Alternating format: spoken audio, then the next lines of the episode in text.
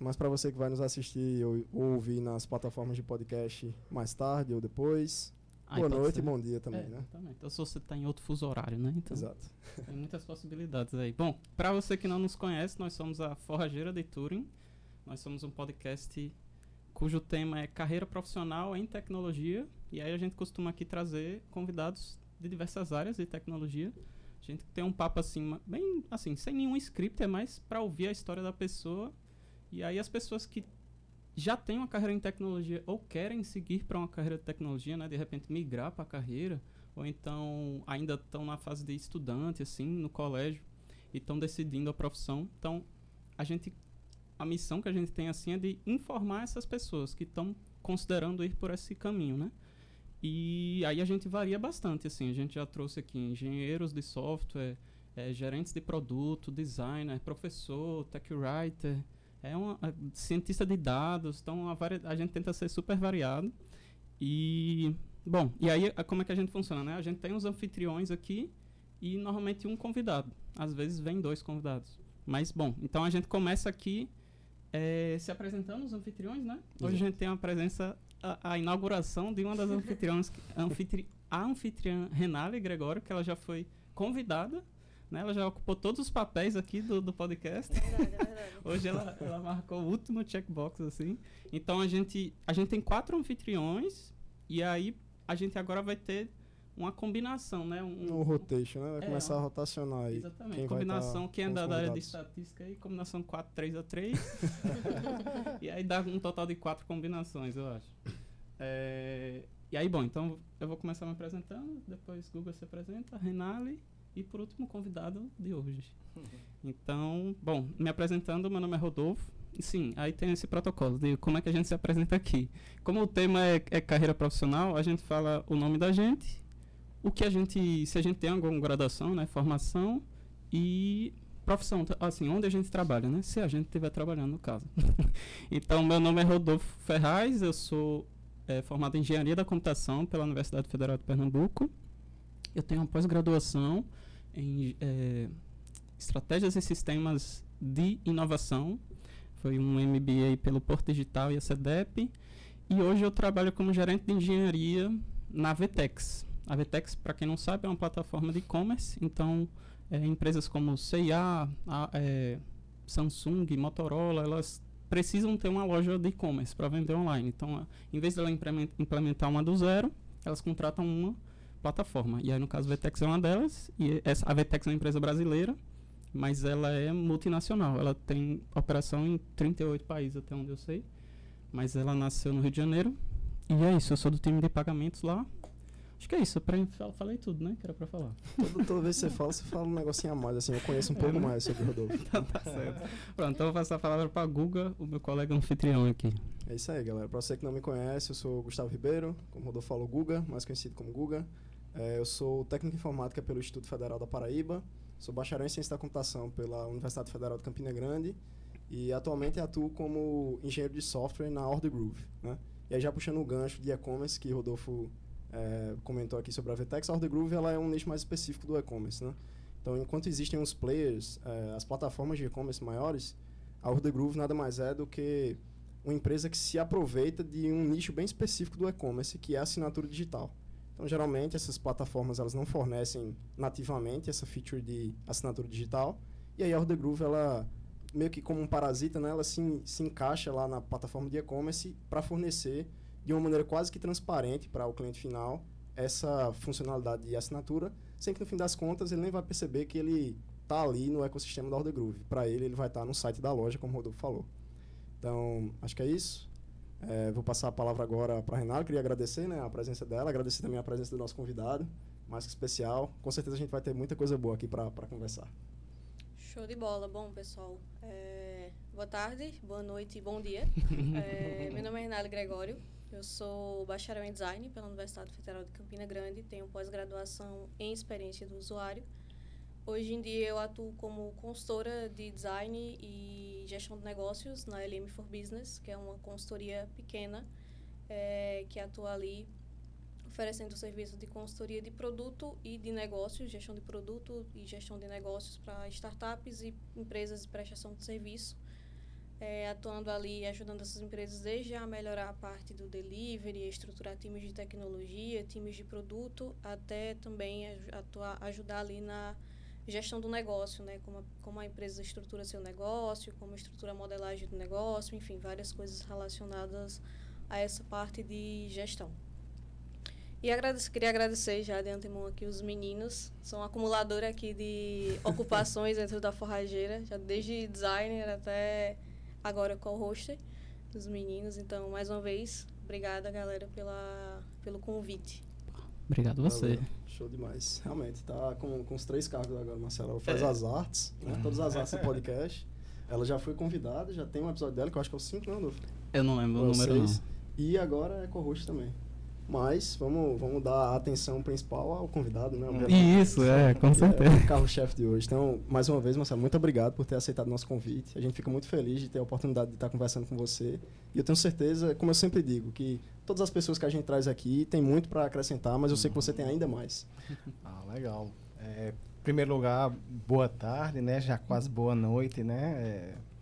É, é, para todos que estão aí acompanhando a gente, né? Eu sou um dos que acompanham vocês. Uhum. Eu acho muito interessante essa proposta que vocês têm trazido, né? Porque tanto para os alunos, né, para quem está buscando uma carreira, é interessante você saber o que é que o mercado tem a trazer para cada um do, do, dos alunos, né? E por outro lado, para a gente, professor, porque assim a gente fica sabe, querendo saber assim o que é que essas gerações mais novas que estão entrando no mercado, como que eles estão lidando no dia a dia, como é que está a dinâmica, que para gente que está na academia e não tem muito esse, esse trânsito dentro das empresas, né, tem mais essa vida acadêmica, o que é que está acontecendo, né? Então, é, é, eu acho muito legal ter esse papo descontraído, né, com é, é, essa geração, essas gerações mais novas, né, e poder nos alimentar, né, das novidades também, né. Então, assim, como todo mundo se apresentou, eu acho que Por favor. é praxe se apresentar, né? Sem ser muito é, prolixo, né? Bom, pessoal, todo mundo me conhece como Marcelo Siqueira, mas na verdade a minha, a minha identidade é, civil é Marcelo José Siqueira Coutinho de Almeida. Nossa senhora, o nome real. então eu sou real. descendente de Pedro II. então, assim, para simplificar, né? Todo mundo me conhece como Marcelo Siqueira, né? É, eu sou bacharel em ciência da computação. Eu sou da época da Universidade Federal da Paraíba, Campus 2. Então, quando eu fiz é, ciência da computação lá em Campina, ainda era Campus 2. Hoje é o FCG. Aí eu fiz mestrado lá também, né? E passei um tempo ensinando, né? Fui logo ensinar, né? Em seguida. E depois eu fiz uma especialização em gestão da segurança da informação. E meu mestrado foi é, em redes de computadores, mas que tinha assim um, um, uma abordagem bem de engenharia de software, né? E aí comecei a trabalhar com isso, né? Ah, quando fui fazer o doutorado, assim, eu já estava muito, uh, vamos dizer assim, um pouco saturado de redes de computadores. porque tinha uma parte de redes de computadores que, assim, não me interessava muito, né? Que é essa parte física. Hum. Então, até a metade ali daquela... Das camadas. Das Oso, né? camadas. Né? aí, assim... Mas eu fui professor de redes durante um bom tempo, né? Aí quando fui trabalhar com gestão da segurança da informação, aí comecei a trabalhar com inteligência artificial. Aí foi aí que eu disse, não, o meu doutorado vai ser em IA, porque assim também era um, um, um, interesse que eu tinha desde o começo da graduação, né? E depois eu voltei sobre isso, mas aí a gente vai aos a gente poucos, vai né? Mas em termos de formação, é isso que eu tenho até então. então deu para perceber que o negócio é bem recheado. É, né? vai ser um desafio encaixar isso em uma hora e meia, né? Mas Exato. a gente vai tentar. No meio de tudo isso aí, eu fui professor de Gustavo. ah, ainda foi professor? Durante quatro foi, anos, foi. Ah, no IFPB. Foi, IFPB. É, ah, Todos os anos é, existia uma cadeira de tecnologia, uma disciplina de tecnologia, que Marcelo era um dos professores da, da minha turma. Que massa. Então tive a honra aí de ter sido mentorado por ele e tá carregando um pouco aí do, do legado, digamos e assim. A honra é recíproca, né? é, é, Diga-se de passagem, né? É, eu, eu tenho muito disso, né? Assim, vários ex-alunos são meus amigos hoje em dia, né? Eu tenho essa satisfação, né? Que bom. Porque acho que de alguma forma a gente acaba marcando a vida da, de algumas Sem pessoas. Dúvida. Claro que não todos, né? Alguns vão ser marcados por outros professores, né? Mas é, é, é interessante isso, né? Que de alguma forma a gente fica assim como se fosse é, perene na vida dessas pessoas, né? E, e, Gustavo é um deles, né? Que bom. Que mesmo assim, já tenha passado esse tempo todo, a gente tem esse contato, né? E tem essa amizade, né? É, de vez em quando eu encontro Marcelo nos rolês de metal. É. É? É. Marcelo gosta. Por isso que vem com essa camisa é, hoje. Já vim com Black Sabbathzão aqui, com Black Sabbath. Mas é, de vez em quando a gente tá lá num rolê bem aleatório de metal, eu encontro Marcelo. Recife. Oxe, Marcelo aqui lá em Recife. Campina Grande. Ah, em Recife. Campina, é, da última né? vez foi, foi em Recife, né? Foi, em Campina foi, também foi. acontece. Que coincidência. Então, abriu pro rock. É. E aí uhum. a gente sempre troca ideia lá de tudo, né? De música, principalmente, porque é. a gente tá no rolê de música, né, Marcelo? Mas também tecnologia e de outras coisas. Uhum. Interessante.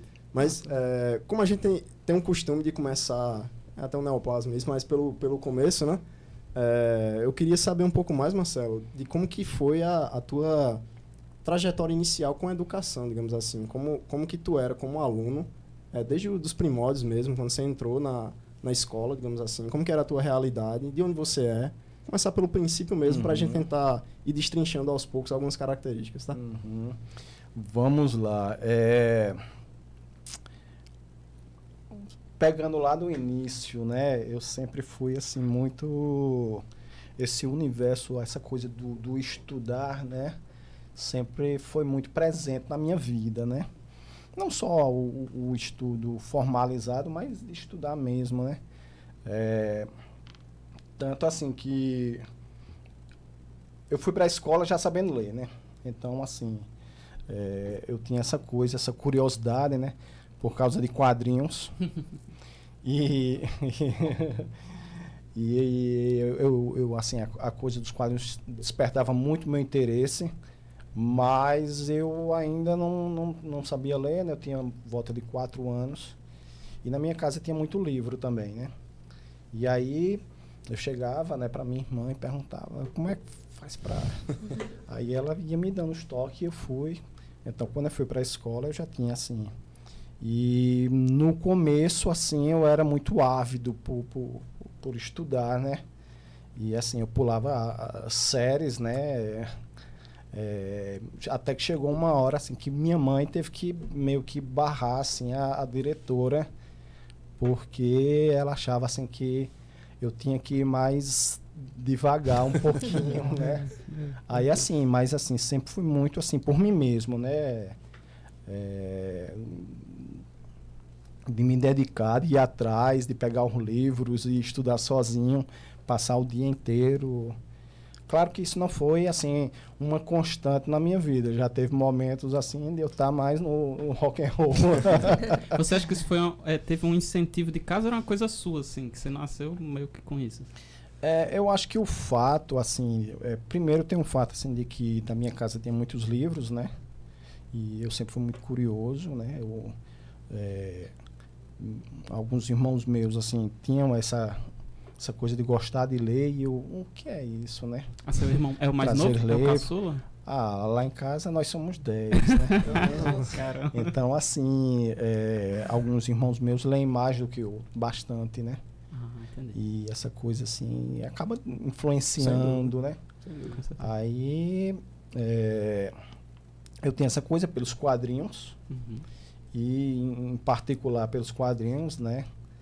E também, aí depois de um tempo, de ler mesmo. Só que eu tinha um, uma coisa assim que é, eu comecei a pegar livros didáticos, livros de matemática uhum.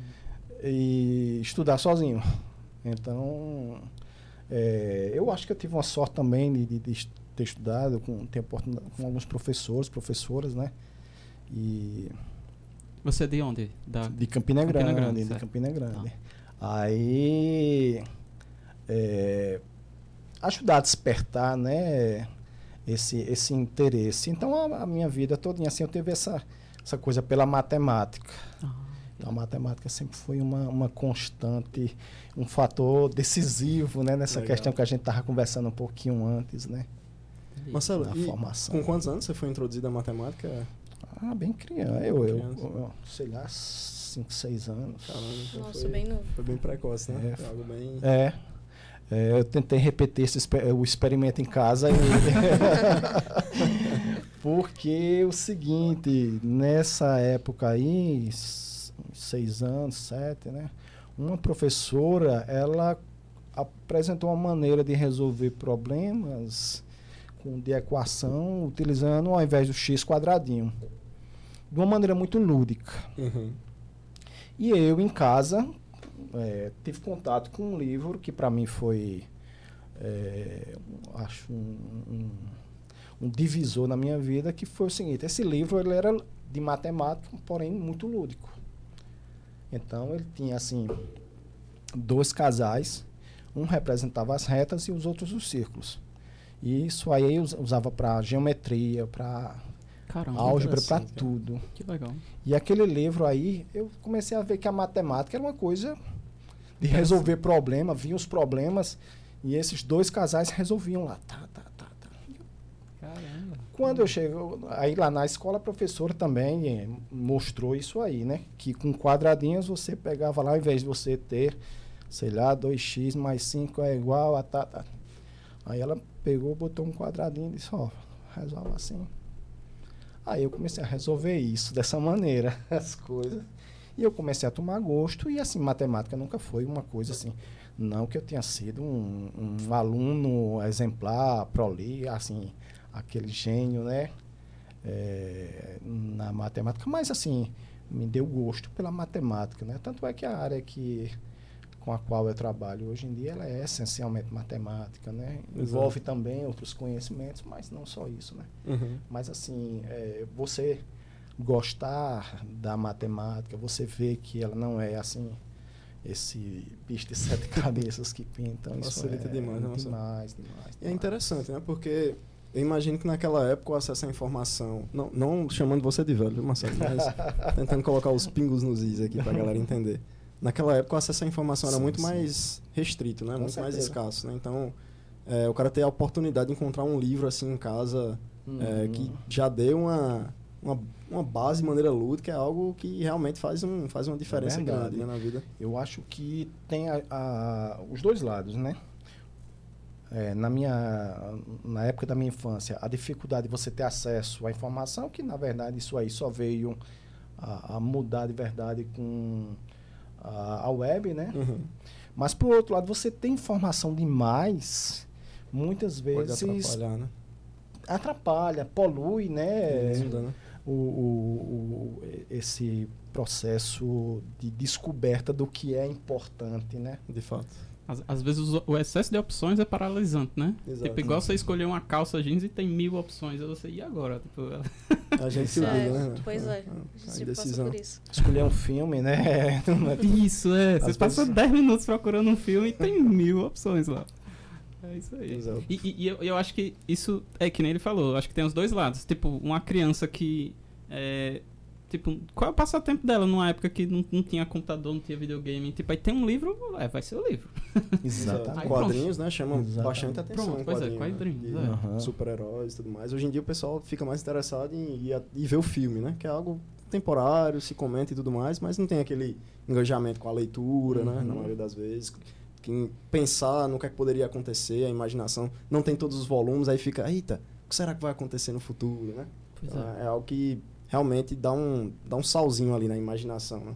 que é extremamente importante. É verdade. E, e, e quando a gente fala dentro do, do contexto da, da, da, educação, né? em que você precisa insistir, retornar, buscar alternativas né? de, de raciocínio para a solução de um problema, né? Então, muitas vezes você tem aquele outro conteúdo dizendo, ei, vem cá, aqui é mais divertido. É Deixa isso um tempo aí, né? Enquanto que, por exemplo, esse livro que eu falei, eu, eu li e reli várias vezes, né? Entendi. Então, isso aí, assim, eu, eu tô falando disso aqui depois de muito tempo, muitos anos, né? Então, é uma coisa que é, é marcante, né? Então, aquele professor que chega e diz assim, ó, oh, venha ler esse livro aqui, esses clássicos que tem, né? Que a gente na época de colégio fica, mas professor, para que para que ler o Guarani, para que ler, sei, sei lá na frente, né? Você muitas vezes tem a, a, a, o eco disso, né? reverbera na formação da gente, né? O quanto isso é importante. Né? Sem dúvida. E sem dúvida. hoje, como talvez eu esteja até dando um passo bem grande assim, né, em termos de, de timeline, mas eu fiquei com a, na, com a curiosidade de hoje como professor, você utiliza de métodos mais lúdicos também para passar conhecimento para os seus alunos? Olha só, é, essa questão do, do processo, né, da construção da, da, personalidade de professor, né, é, principalmente para gente que não tem uma é, uma formação específica para isso. Né? A gente faz um curso de computação, por exemplo, ou de outra área, né? E, que não seja licenciatura. A gente entra na, na sala de aula só com os nossos professores na cabeça, né? A gente procura imitar os nossos melhores professores, né? Claro, a gente usa os padrões e tem os antipadrões, né? A gente faz os refactorings aí e a gente procura não repetir aquilo que a gente considera como não sendo as melhores práticas, né? Então, assim, durante um, um, um bom tempo né, da, da, minha carreira aí como professor, é, eu fui meio que um professor, assim, de, de, de ficar muito, assim, aquela coisa do slide e procurando passar, né?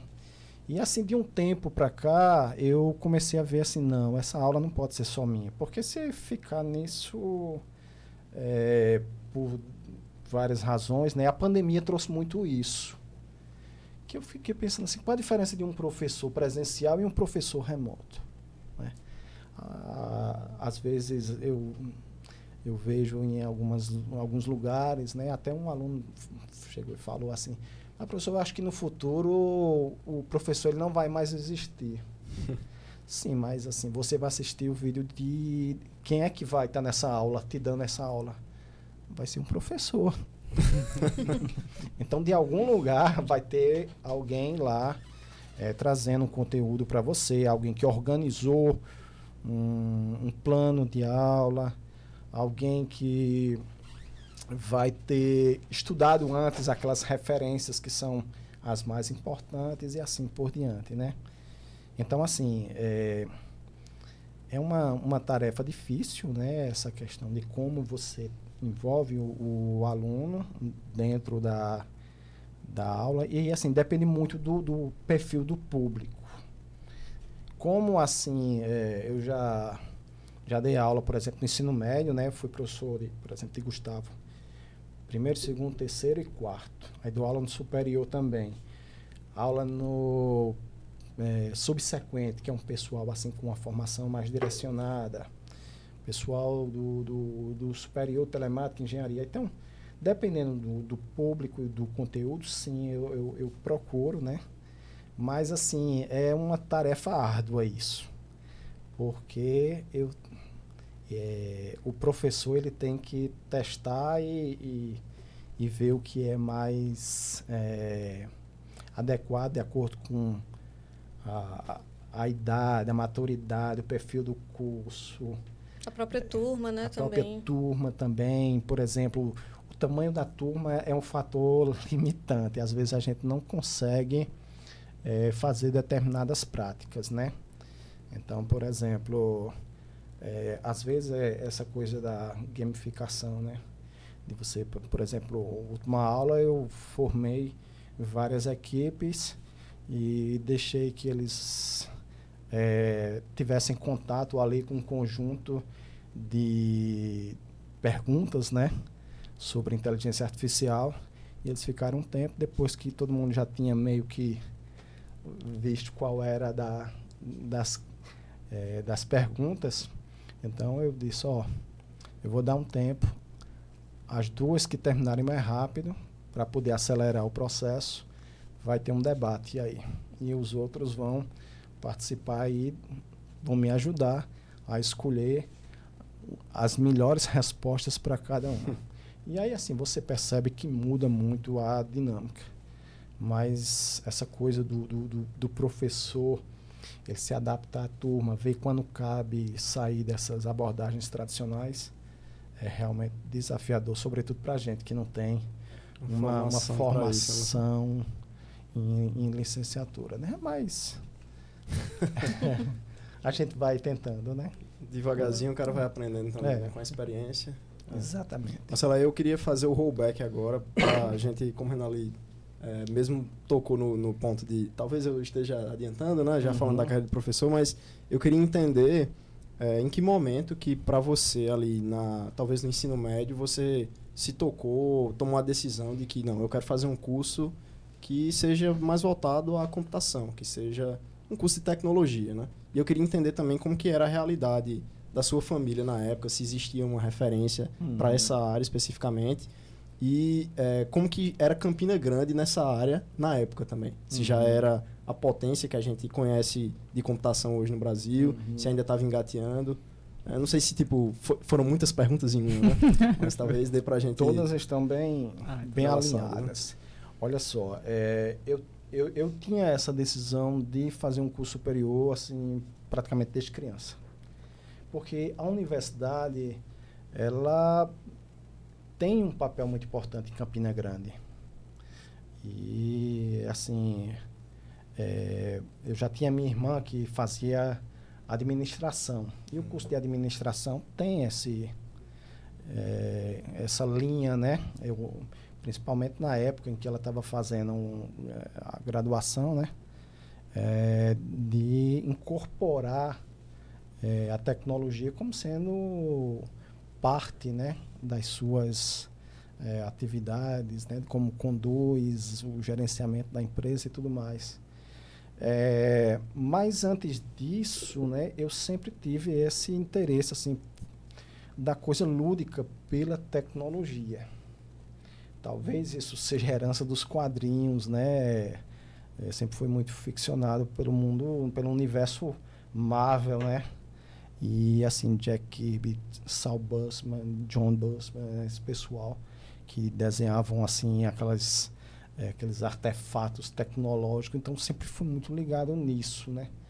E eu achava assim muito interessante aquele universo.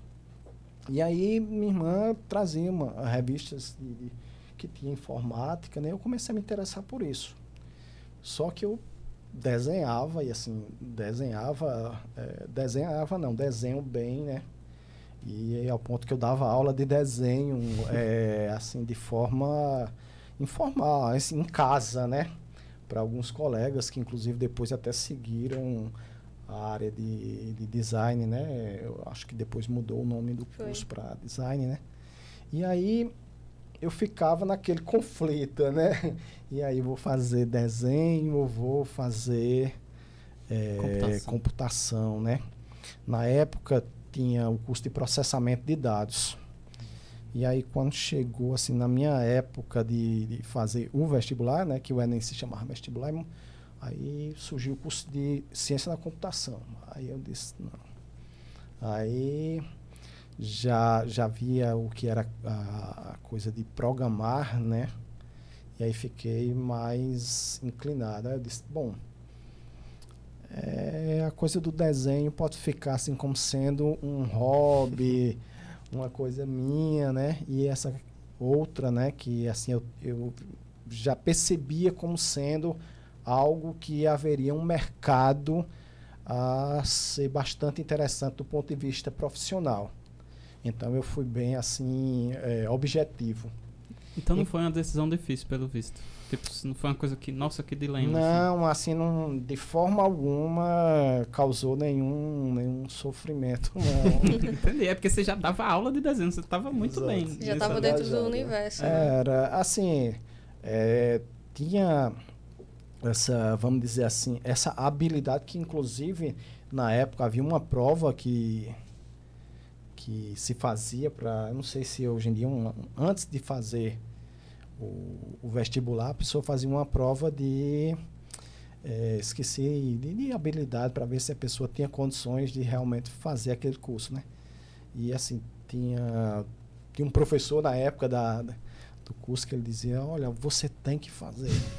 Então eu já sei que se tivesse, quando eu entrei na universidade, se fosse dessa forma, então eu não passaria. Então, não, hoje eu Porque não seria era uma, designer. era uma condição, Uhum. tinha uma, tudo isso, né? Mas aí, assim, é, o, o curso de computação, né, é, tem essa coisa que muito mais do que o ato de programar, ele tem, assim, um- uma série de questões, né? Talvez por essa razão eu tenha ido, assim, para essa área de inteligência artificial, que assim sempre despertou muito meu interesse, né? Que, que eh, diz respeito a questões, né? Filosóficas da, da inteligência e, e como a gente conduz eh, essa, vamos dizer assim, essa ideia, né? De como é que a gente emula uma inteligência humana utilizando. Então, assim que eu entrei na, na universidade, tinha um grupo de estudos, né? A, a gente formou um grupo de estudo lá, pegou um livro, cheirou um livro de ar, a- aquela questão da dificuldade do acesso à informação. Uma pessoa conseguiu um livro, um professor lá emprestou esse livro, né? E a gente tirou o cor, todo mundo, cada um fez uma cópia. e semanalmente vamos estudar isso aqui. Tem uma reunião e vamos discutir isso aqui. Então, isso assim é, foi um fator assim que é, eu, eu, eu me encontrei ali, eu disse, eita, eu tô em casa, né? Quer dizer que, de fato, desde o princípio do curso já tinha essa perninha ali de inteligência artificial, Sim, que sim, você era sim. bastante curioso, né? essa coisa de ir para redes foi meio que consequente. Lá tinha um grupo forte de inteligência artificial, só que num determinado momento houve uma, uma espécie de dispersão, né?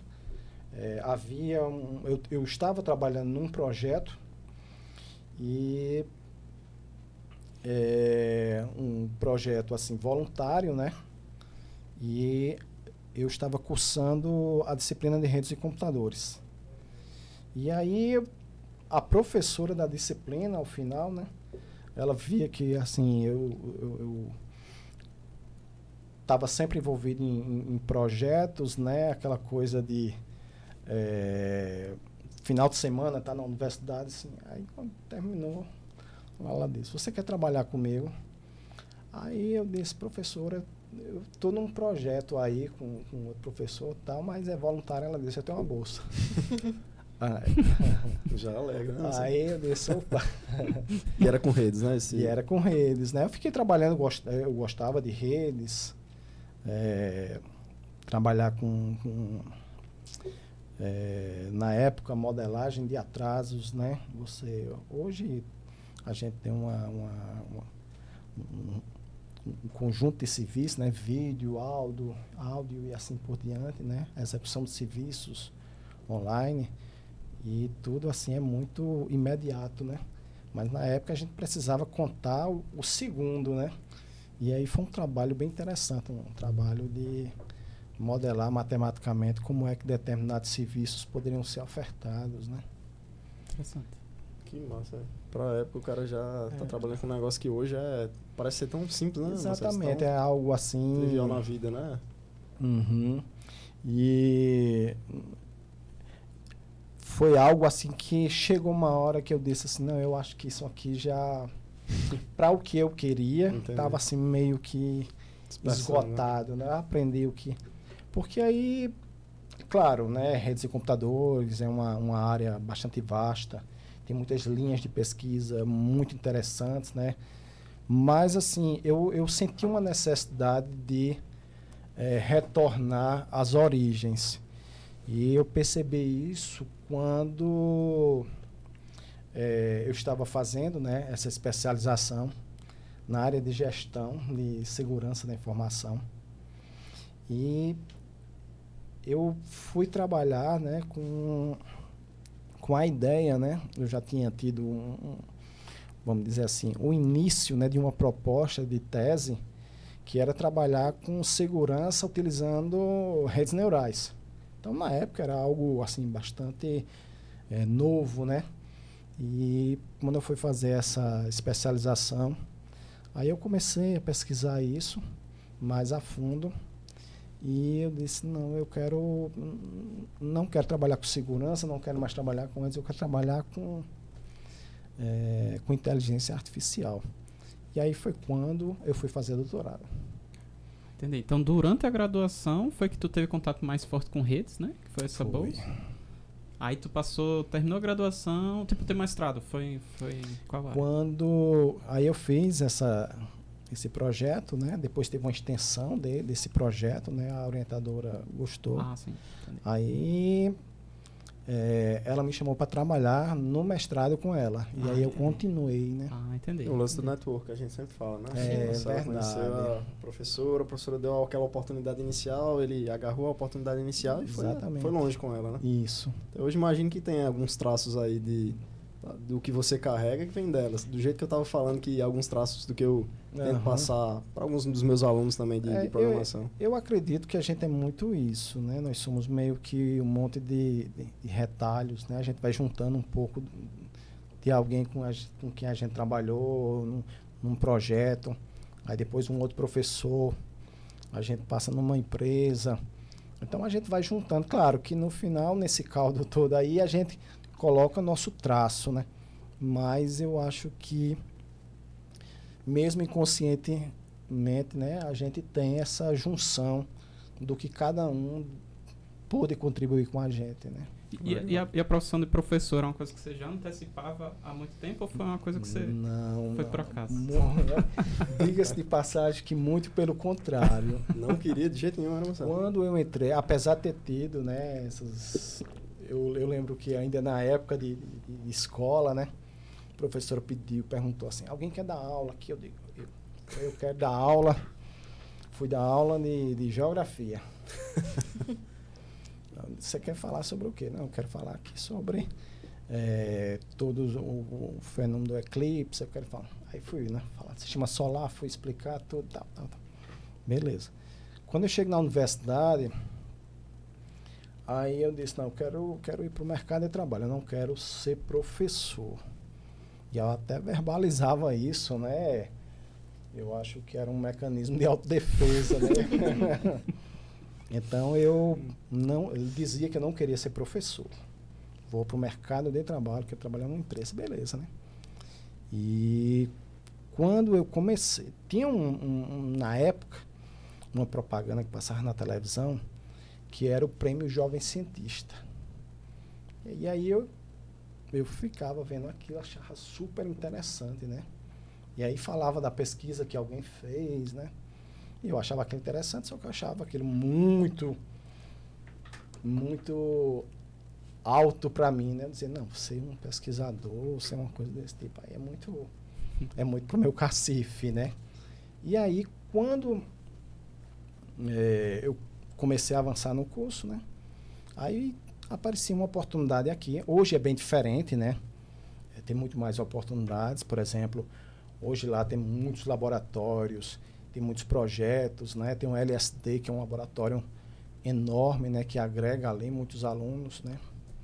Então, hoje há muito mais é, investimentos e oportunidades. Então, eu comecei a participar voluntariamente aqui e acolá de um projeto ou outro. Beleza. Aí eu começo então a participar aos poucos e dizer, ah, essa coisa de fazer pesquisa é muito legal. Tem muito a ver comigo. Essa coisa da curiosidade, de investigar, de ficar ali matutando um problema e assim por diante. Aí eu já comecei a, rapaz, eu acho que ser professor é muito legal. Aí eu fui, né, fui me, me, me aprofundando nisso. Aí vem a coisa da publicação, de publicar. E então, quando chega no final do curso, eu digo, eu quero ser professor. Foi uma transformação muito grande, né? O, o ambiente da universidade, assim, foi muito transformador para mim.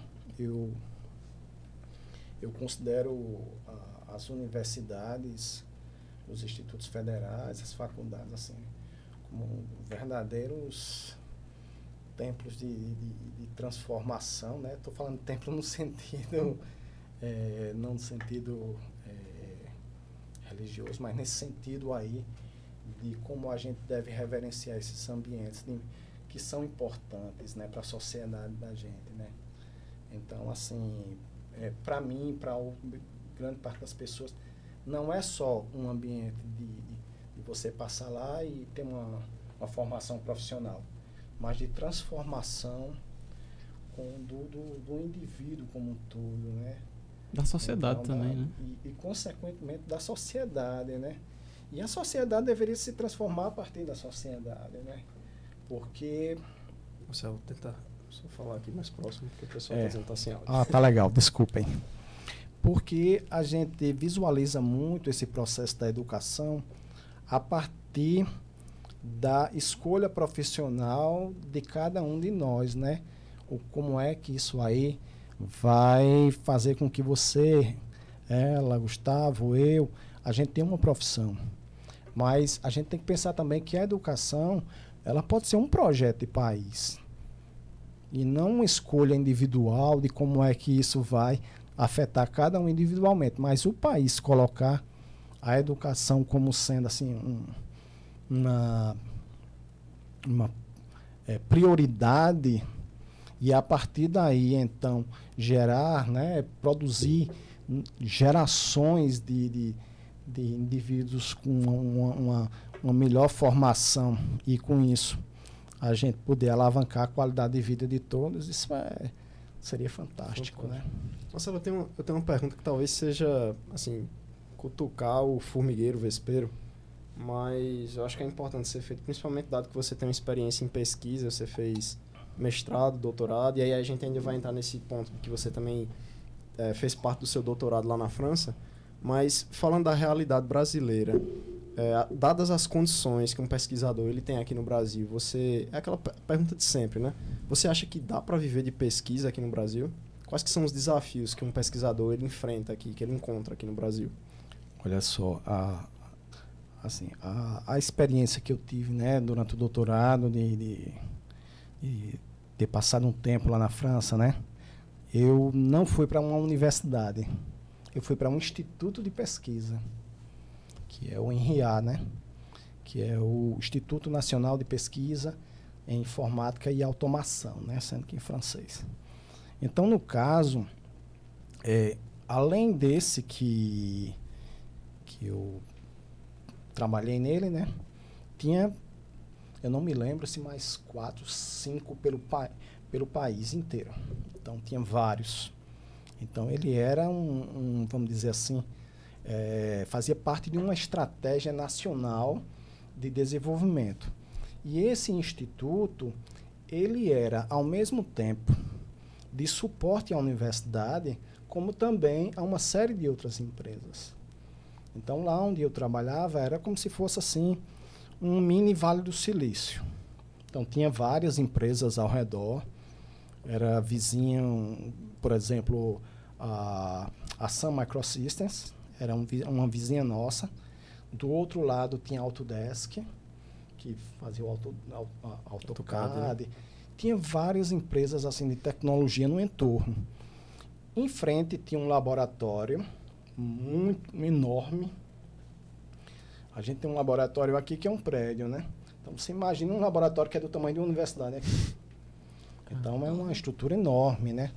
E assim, tinha as cidades estratégicas no país onde, onde tem esses, esses, esses institutos e eles têm essa essa integração, né? Universidade, é, mercado, né? indústria e Pesquisa. o instituto, né? Então, por que eu estou colocando esse contexto? Porque, assim, grande parte das pessoas com quem eu trabalhava lá, eles não eram professores. Eles eram pesquisadores full-time. O então, trabalho deles, de fato, era isso, né? Era Direto. Que é uma coisa que você não vê aqui, né? Não vê aqui, Todo exatamente. Todo mundo acumula o papel de professor e pesquisador. Talvez, a um, assim, que me vem à cabeça seja o Laboratório Nacional de é, o LNCC, lá em, em, em, Petrópolis. Que lá tem o LNCC, no Laboratório Nacional de Ciência e Computação, se não me engano.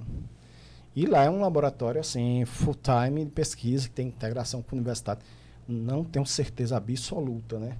Mas assim, aqui no Brasil a gente tem obrigatoriamente essa integração entre pesquisa e academia, né? No sentido de que nós somos, vamos dizer assim, é, obrigatoriamente, entre aspas, né? Que ter que ser professor, né? tem é, profissionais que gostam, né? Que têm uma competência tanto na pesquisa como no ensino, porque afinal de contas são atividades que são bastante correlatas, né? A produção do conhecimento e a utilização desse conhecimento para alimentar aí a, as novas gerações que estão chegando à sua sala de aula. No entanto, a gente sabe que não necessariamente uma atividade né, profissional ela tem que estar tá, assim tão é, tão ligada assim de uma maneira tão rígida né Perfeito.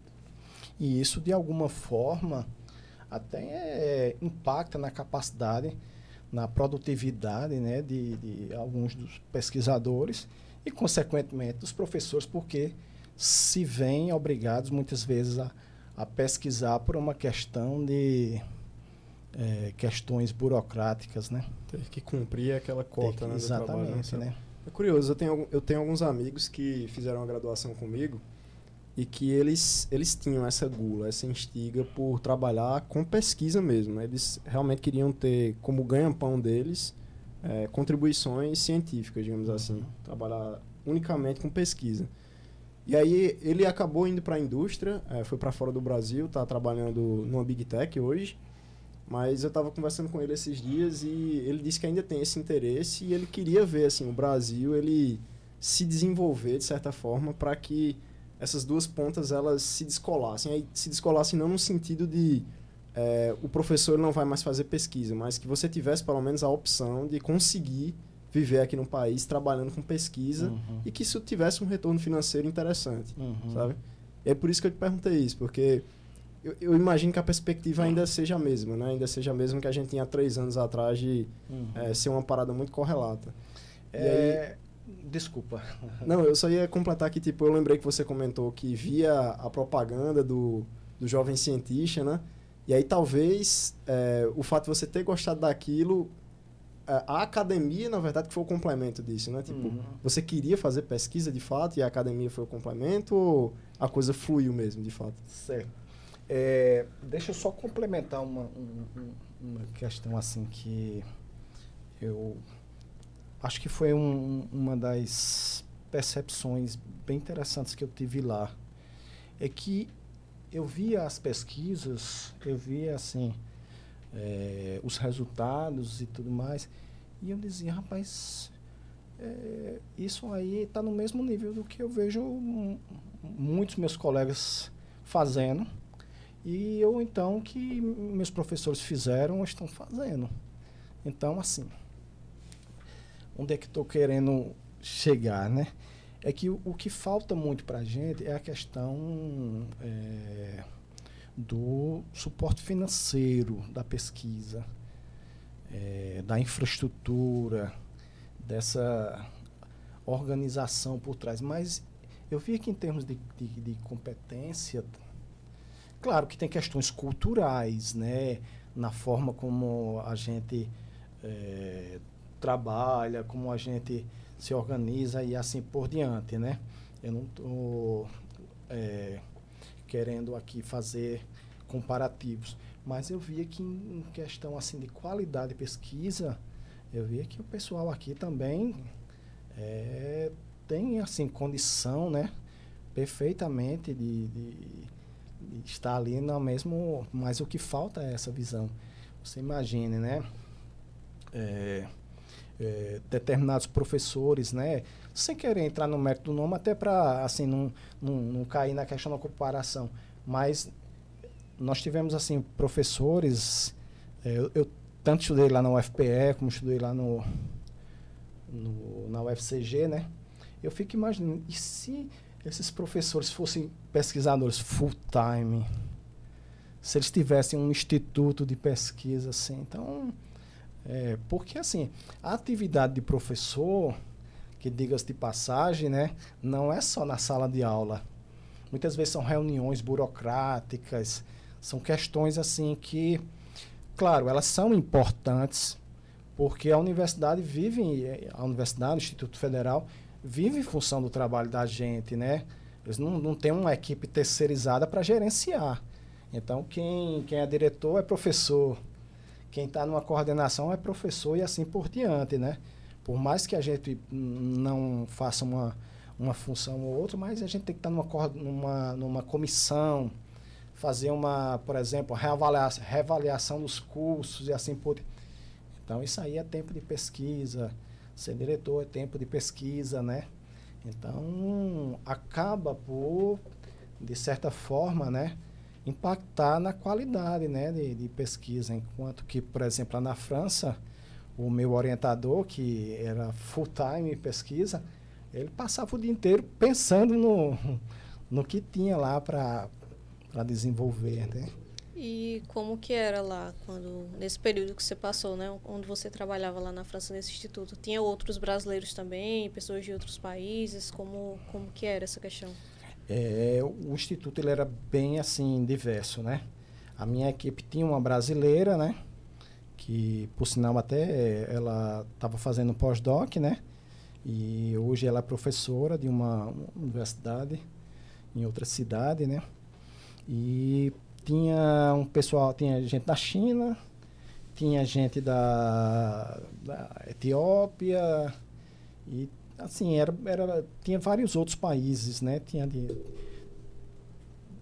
até é, surpreender, tinha dois franceses.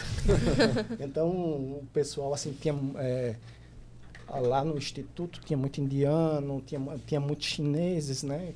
Como, como assim, é, é, uma área, assim, lá tem muitos projetos que tratavam de inteligência artificial. A China é hoje uma potência né, nessa área. Então, tinha muitas parcerias, né? Então, tinha e tinha muito sul-americano, aqui tinha gente do, do, Peru, tinha gente da Argentina. E assim, aqui acolá tinha também brasileiros, né? Tem, tem até para é, participando, assim, fazendo. Tinha gente fazendo doutorado mesmo lá, né? Que era uma coisa nova, né? Que o Instituto estava é, oferecendo, era a possibilidade de fazer doutorado lá no Instituto. Hum. Porque até então era lá no, na universidade, né? da cidade. Lá é uma cidade assim que ela é bem voltada para educação e para a indústria, assim, principalmente tecnologia, né? Será que, tipo, eu tava pensando aqui, tipo, será que a diversidade, porque assim, será que falta lá franceses para ocupar as posições ou é o recurso financeiro que é muito abundante e acaba servindo como imã dos pessoa, das pessoas que estão em, em, locais onde não tem recurso financeiro. Por exemplo, Peru, será que ele tem recurso financeiro suficiente para custear pesquisa full time? Talvez não. Então, tipo, ele talvez o fato de da França lá investir muito, muita grana nisso, ele puxa todo mundo e isso é muito bom para o país, né? Porque ele vai, ser, vai ter as melhores pessoas de inteligência artificial concentradas ali. Verdade. Eu, eu, eu acredito que sejam as duas coisas. Eu acredito assim que eles têm muito recurso e se tornam é, tornam bastante atrativo, né? não só por essa questão, mas também pelo fato de que as condições é, sociais né, do, do, de infraestrutura e assim por diante são interessantes né, para alguém na sua juventude é, abdicar de estar perto da família para ir para lá é, em busca de melhores oportunidades de educação e assim por diante. É, mas, por outro lado, o fato de que Lá você pode ser um, um educador full-time, né? É, te dá essa, vamos dizer assim, essa realização é, pessoal, profissional. De ser um pesquisador full-time. um pesquisador, né? Entendi. Então, muita gente vai lá para lá. Tem um, uma outra questão também que eu, eu percebi isso lá, né? Como eles têm assim uma, uma, uma boa é, distribuição de renda. Então, para muitos franceses, é, essa coisa que a gente tem assim de pegar aquela oportunidade e agarrar aquilo como sendo assim é, um fator determinante de, de sobrevivência, assim, não é muito uma realidade. Então, muitas vezes, o que a gente percebe é que aquela pessoa ali, ela fez graduação, mestrado, doutorado, porque ela gosta daquilo, ela escolheu. É muito diferente aqui, né? Que muitas vezes, muitas vezes a gente, assim, vê a, a questão da profissão como sendo um fator único, exclusivo de sobrevivência em meio a uma realidade que ela é injusta. Se você não pegar aquilo ali, você vai ter, é, você não vai ter oportunidades profissionais e fatalmente você não vai ter uma, uma vida de conforto mínimo, né, digna, né? Então tinha muito disso. É, um brasileiro lá me contou que lá no grupo dele, ele estava fazendo doutorado lá e era ele, no projeto dele era ele e um francês. E o francês desistiu porque ele tinha conseguido uma vaga para trabalhar lá no no equivalente aos correios daqui. É então, o meu orientador, ele tinha orientado um, um, um francês, né? E ele tinha deixado, ele terminou o doutorado e ele foi ser professor de criança. E ele ficou revoltado porque assim, ele tinha, né, claro, ele tinha investido, assim, investido entre aspas nele, né? Ele tinha muita publicação, o trabalho dele era fantástico, mas ele optou por isso, né? Mas lá é um país cujas profissões elas não têm uma disparidade muito grande em termos de renda, né? Exatamente, de remuneração. Perfeito. Aí isso leva àquela coisa que tem gente que chama assim de evasão do bem, que é aquela coisa assim de você, ah, eu estou fazendo, que aqui assim é, é, uma coisa que, ó, né? Aquela coisa, ah, eu estou fazendo, sei lá, um curso que tem uma, uma boa, um, re, um bom retorno de investimento, Nossa, né? e a pessoa isso desiste para fazer um, um, curso que é, ele, assim, tradicionalmente não tem uma grande empregabilidade, não tem altos salários e assim por diante. A gente conhece essas, essas histórias, né, esses dramas. Então, lá alguém pode fazer isso, né? É, porque assim, se é desistir, maior. né? Exato. E outra, eu acho que até para o bem-estar mesmo, assim, seu bem-estar ao longo do tempo, e no fim das contas você pode buscar aquilo que realmente você gosta de fazer, não necessariamente ser condicionado à, à remuneração. Né? Exatamente. Né? Então no futuro pode ser que você se estresse muito menos, né? Tenha uma qualidade de vida melhor uhum. e consiga se dedicar para desenvolver aquela área em que você está inserido, né? O que na maioria das vezes não acontece aqui, é o contrário, né? A gente deixa o capital ele guiar. Exatamente. Né? Até por uma questão de sobrevivência, Exato. né? Porque é, talvez inconscientemente, né, ao decidir a minha profissão, isso tenha sido um, fator importante, né? Porque assim, né, é, eu venho de uma família muito simples, né? Então isso era algo que eu não podia ficar assim é, romantizando muito a questão da programa. Ah, eu gosto muito de desenhar quadril.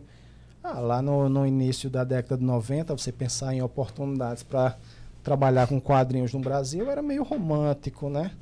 Sim. Então, assim, você não tinha esse acesso que a gente tem de viagem, de, de fazer um, um workshop com um grande desenhista, ou trabalhar remotamente, né? Você não tem isso, né? Então, tinha que botar os pés no chão e se até a realidade, né? Eu tenho uma curiosidade, pode ser que fuja muito do assunto, mas é uma curiosidade genuína. Tá, se, se, vai fugir muito do assunto, deixa eu fazer logo a ah, então tudo do Douglas bem. aqui, para tá dar preferência ao pessoal, já que é muito relacionado a isso, certo? É, o, o, Douglas Lima ele tá perguntando o seguinte, Marcelo, ele está dizendo aqui que tá muito massa o papo, podcast, e aí ele pergunta, Marcelo, como foi o processo para conseguir estudar na França? Né? O que, é que você precisou fazer para estudar lá no, no INRIA. É INRIA, né? O, INRIA. É, ah, sim. É, é, é, é INRIA, né? Mas como é um acrônimo francês, é INRIA, né? Uhum. Então, vamos lá, né? Como é que eu fui, né? É, eu é, era aluno do Centro de Informática lá, lá da, da Universidade Federal de Pernambuco. E o meu orientador, ele tinha uma, já uma parceria, né? com o meu orientador lá na França, né? E aí o instituto ele abre algum, um, uma espécie de edital para novos pesquisadores. E eu me candidatei e eu fui aprovado, né? Mesmo sendo um, é, ele sendo meu co-orientador, mas é, eu tinha que me submeter a uma, uma, avaliação lá de currículo e tudo mais, né? Como se eu estivesse entrando no doutorado de novo. e aí eu fui aprovado, né? E aí eu fui é, passar um tempo lá. Uma coisa que eu percebi estando lá é que tinham muitas oportunidades para estudantes de outros países e que eu ficava pensando assim, poxa vida, se o pessoal lá soubesse, poxa, teria mais Teriam brasileiros mais. aqui. E é, eu via que, assim, como eu falei, né, muitos dos projetos poderiam ser desenvolvidos aqui tranquilamente, porque é, falando mais especificamente, Campina Grande, João Pessoa, que são assim as cidades que eu melhor conheço, né? Porque eu também já fui professor aqui em, em João Pessoa, né?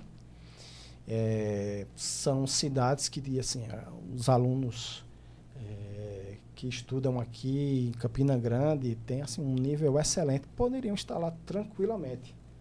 Eu tinha colegas lá, né, amigos, que ficaram professores lá. Hum. São professores das universidades lá, diga-se de passagem. E assim, para assim, é, diga-se de passagem, mais a, a, a, educação da, das instituições públicas brasileiras é uma, uma educação assim de primeiro Fantástico. mundo. Tá fantástica.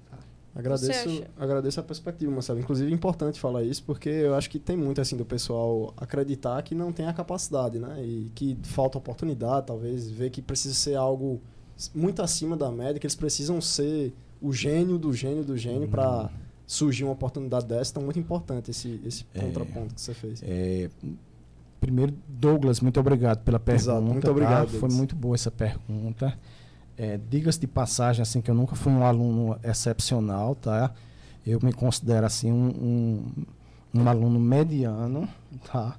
Porque, assim, eu via gênios estudando comigo, mas, assim, é importante ressaltar que, muitas vezes, aquilo que você percebe, assim, como sendo, por exemplo, um, uma determinada característica sua, que você diz, ah, na academia ser um gênio aqui é a gente praticamente mede por nota, né? Uhum. Quando a gente vai para o mundo da pesquisa já é diferente. Você tem que ter nota, mas você tem que ter também uma série de outras é, características, né?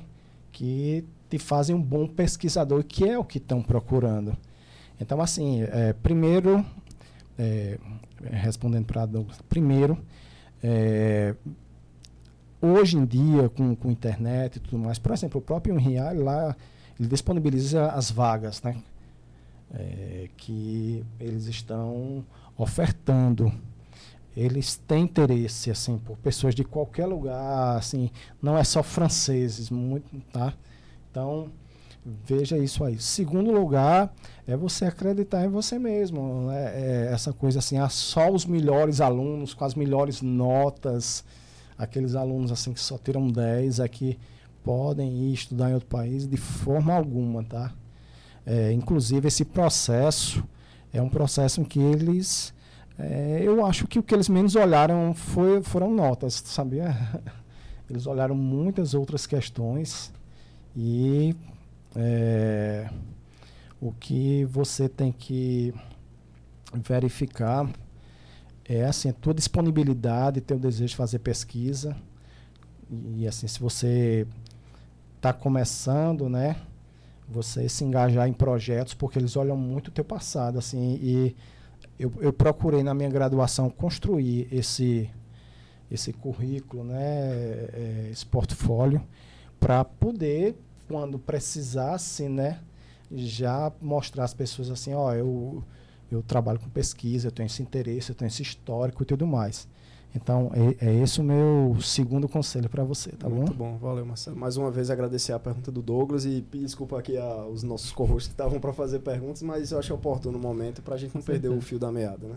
Então, não sei, Rodolfo, tem uma pergunta? Não, a minha eu ia perguntar uma coisa relacionada ao, ao que Marcelo estava falando. É, em relação a ele, ele falou né, que se muitas pessoas, se elas soubessem, muitos brasileiros soubessem das oportunidades que tem para estudar fora, talvez muito, teria mais gente ainda estudando fora, né? E a pergunta que eu ia fazer era qual é a sua opinião em relação a essa falta de divulgação ou falta de procura dos brasileiros por essas oportunidades? Será que está mais é mais relacionada essa questão das pessoas terem meio que uma síndrome do impostor, de achar que só as melhores, só os melhores, né, os galera que tira notas altas ali, que podem estudar fora. É, será que é algo mais relacionado ali ao pouco investimento que tem é, na pesquisa no Brasil? O que é que qual, qual é a sua opinião em relação a isso? Essa falta de. a pouca divulgação, né? Mesmo com. É, hoje, com a internet sendo um, meio de conectar todo mundo, né? De, deixa, deixa muito mais fácil. Da, uhum. da, muito mais fácil você procurar essas oportunidades fora, mas mesmo assim, me parece que tem poucas pessoas que vão procurar essas oportunidades ainda. Uhum. Assim, é, primeiro assim, sobre essa, essa questão da estudar fora, né? É, é, é, preciso assim a gente fazer assim uma, uma observação de que é, nós não devemos ter assim uma visão colonialista, tá? De que você obrigatoriamente para ser um bom profissional você tem que estudar fora, tá? É, aqui no Brasil a gente tem excelentes universidades que podem te dar uma, uma, uma formação tão boa quanto, mas assim, é, a gente sabe que em determinados nichos, principalmente quando a gente fala assim, estado da arte da, de determinada área, é, algumas pesquisas elas são desenvolvidas em centros de pesquisa, universidades e assim por diante. Eu tinha essa, essa, essa, esse interesse porque primeiro assim pela questão da cultural eu, eu tinha vontade de conhecer o, o além-mar né e ter é, contato com formas diferentes mais é, estruturadas né de, de, de se trabalhar a questão da pesquisa então assim essa, essa, isso foi um, um diferencial nessa minha escolha, né? É, em relação a, a, a, essa busca por isso, eu acho que a gente ainda tem muito uma visão é, elitista dessa coisa da educação. E isso acaba levando a, a, a, essa coisa que você colocou muito bem da síndrome do impostor. E aí a gente tem que romper essa isso, né? Porque assim, é, eu tive que. Meu impostor teve que derrotar meu outro impostor mais interno, tá? que eu tive que dizer, ó, oh, tu não é tão impostor quanto tu tá pensando. Tu tem que.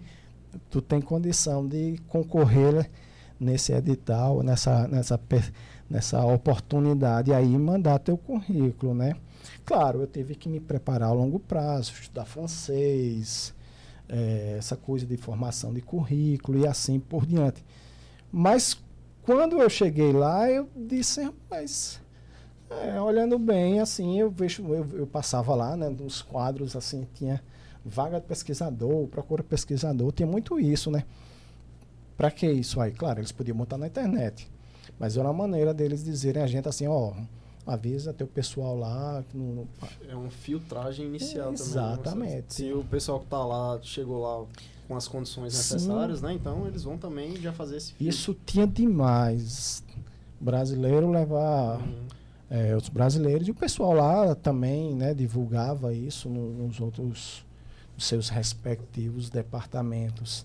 Então, assim, a gente precisa romper essa, essa barreira, né, essa coisa que eu, eu acho até que. Eu não sei é, como as coisas estão mais hoje em dia, né? Mas é, na minha época que eu entrei na universidade, eu achava um ambiente. E era, de fato, um ambiente muito elitista em, em todas as questões, tá? Eu entrei em no início dos anos 90, e a questão da diversidade não existia. A diversidade é, da, da presença de, de, de, mulheres, né? a questão de, de, de pessoas né? É, negras e assim por diante. Era tudo muito assim restrito. Né? Logo na minha época, né? hoje eu não sei quantos alunos entram no curso de computação, mas só para você ter uma ideia, eram 20 alunos por ano. Nossa, bem pouco. Era São bem 180 pouco. agora, só por ano. Pois é, 20 pessoas por ano. Então, assim, era muito restrito, né? E, assim, muita gente de... Não tinha tantos departamentos de computação no início da, da década de 90. Em, então, vinha gente do Nordeste inteiro para... Então, era muito... Então, isso acaba criando uma ideia de elite, né? E aí você está ali dentro, você cria uma subelite, que é quem tira as melhores notas, que é quem está perto dos melhores professores, e assim por diante, né? E aí acaba que isso muitas vezes é, leva à construção de ideologias, né? Os melhores e isso afasta, né, as pessoas de é, buscarem esses espaços, essas oportunidades, que na verdade, se a gente for pensar bem, dentro de um processo seletivo tão acirrado, eu acho que todos ali estão no mesmo nível. Um pouco é, ali o ponto fora da curva, né? Mas todo mundo está mais ou menos ali. E quando. É, 180, Gustavo? 180. Você vai ver que no universo 180, né? Então, se a gente conseguiu acomodar mais 160, esses 160 aí, com certeza. E eu acho que tem espaço para muito mais. Perfeito. Eu queria entrar nesse ponto, porque assim, a gente pr praticamente multiplicou por 10, né? Uhum. Por pouco não é 200. Aí, tipo, o que é que falta para daqui a X anos ser vezes 10 de novo? Ser 2 mil pessoas? Porque assim, o, o que eu tô pensando é, o Brasil é muito grande e, e, é muito desperdiçado as gerações. Tem muita criança aí que não vai ter acesso a nenhum, nunca vai chegar na universidade. E já pensou, se todo mundo pudesse ter acesso, tipo, a gente ia ser um país muito mais rico, mais rico do que uma França da vida. Tipo, a gente ia ter uma capacidade de criação de tecnologia muito mais poderosa, né? É, e aí, tipo, a discussão que eu queria trazer era em relação à escala, assim, tipo, a gente consegue, sei lá, formar professores suficientes, porque, assim, tem essa questão de, é, tal, eu, talvez uma dúvida que eu tenho é, o que é que leva alguém a ser professor?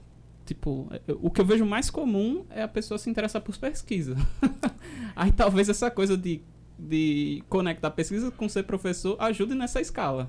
Tipo, talvez abra a, a gente é, consiga ter mais vagas de alunos por ter mais professores, né? Mas enfim, a, a conversa era mais ampla no sentido de com, o que a gente poderia fazer para ter uma escala maior, para atender a demanda que o Brasil, a, a, as gerações têm. Né? Uhum. Né? Você tem alguma, alguma ideia? Assim? É, eu acho que isso você está colocando assim de extrema importância, porque nós estamos passando por um momento decisivo, né? A, a, questão da inteligência artificial, ela deixou de ser, deixa de ser um mero debate é, de conhecimento, né? Ali dentro da área da computação e passa a ser um diferencial econômico, né?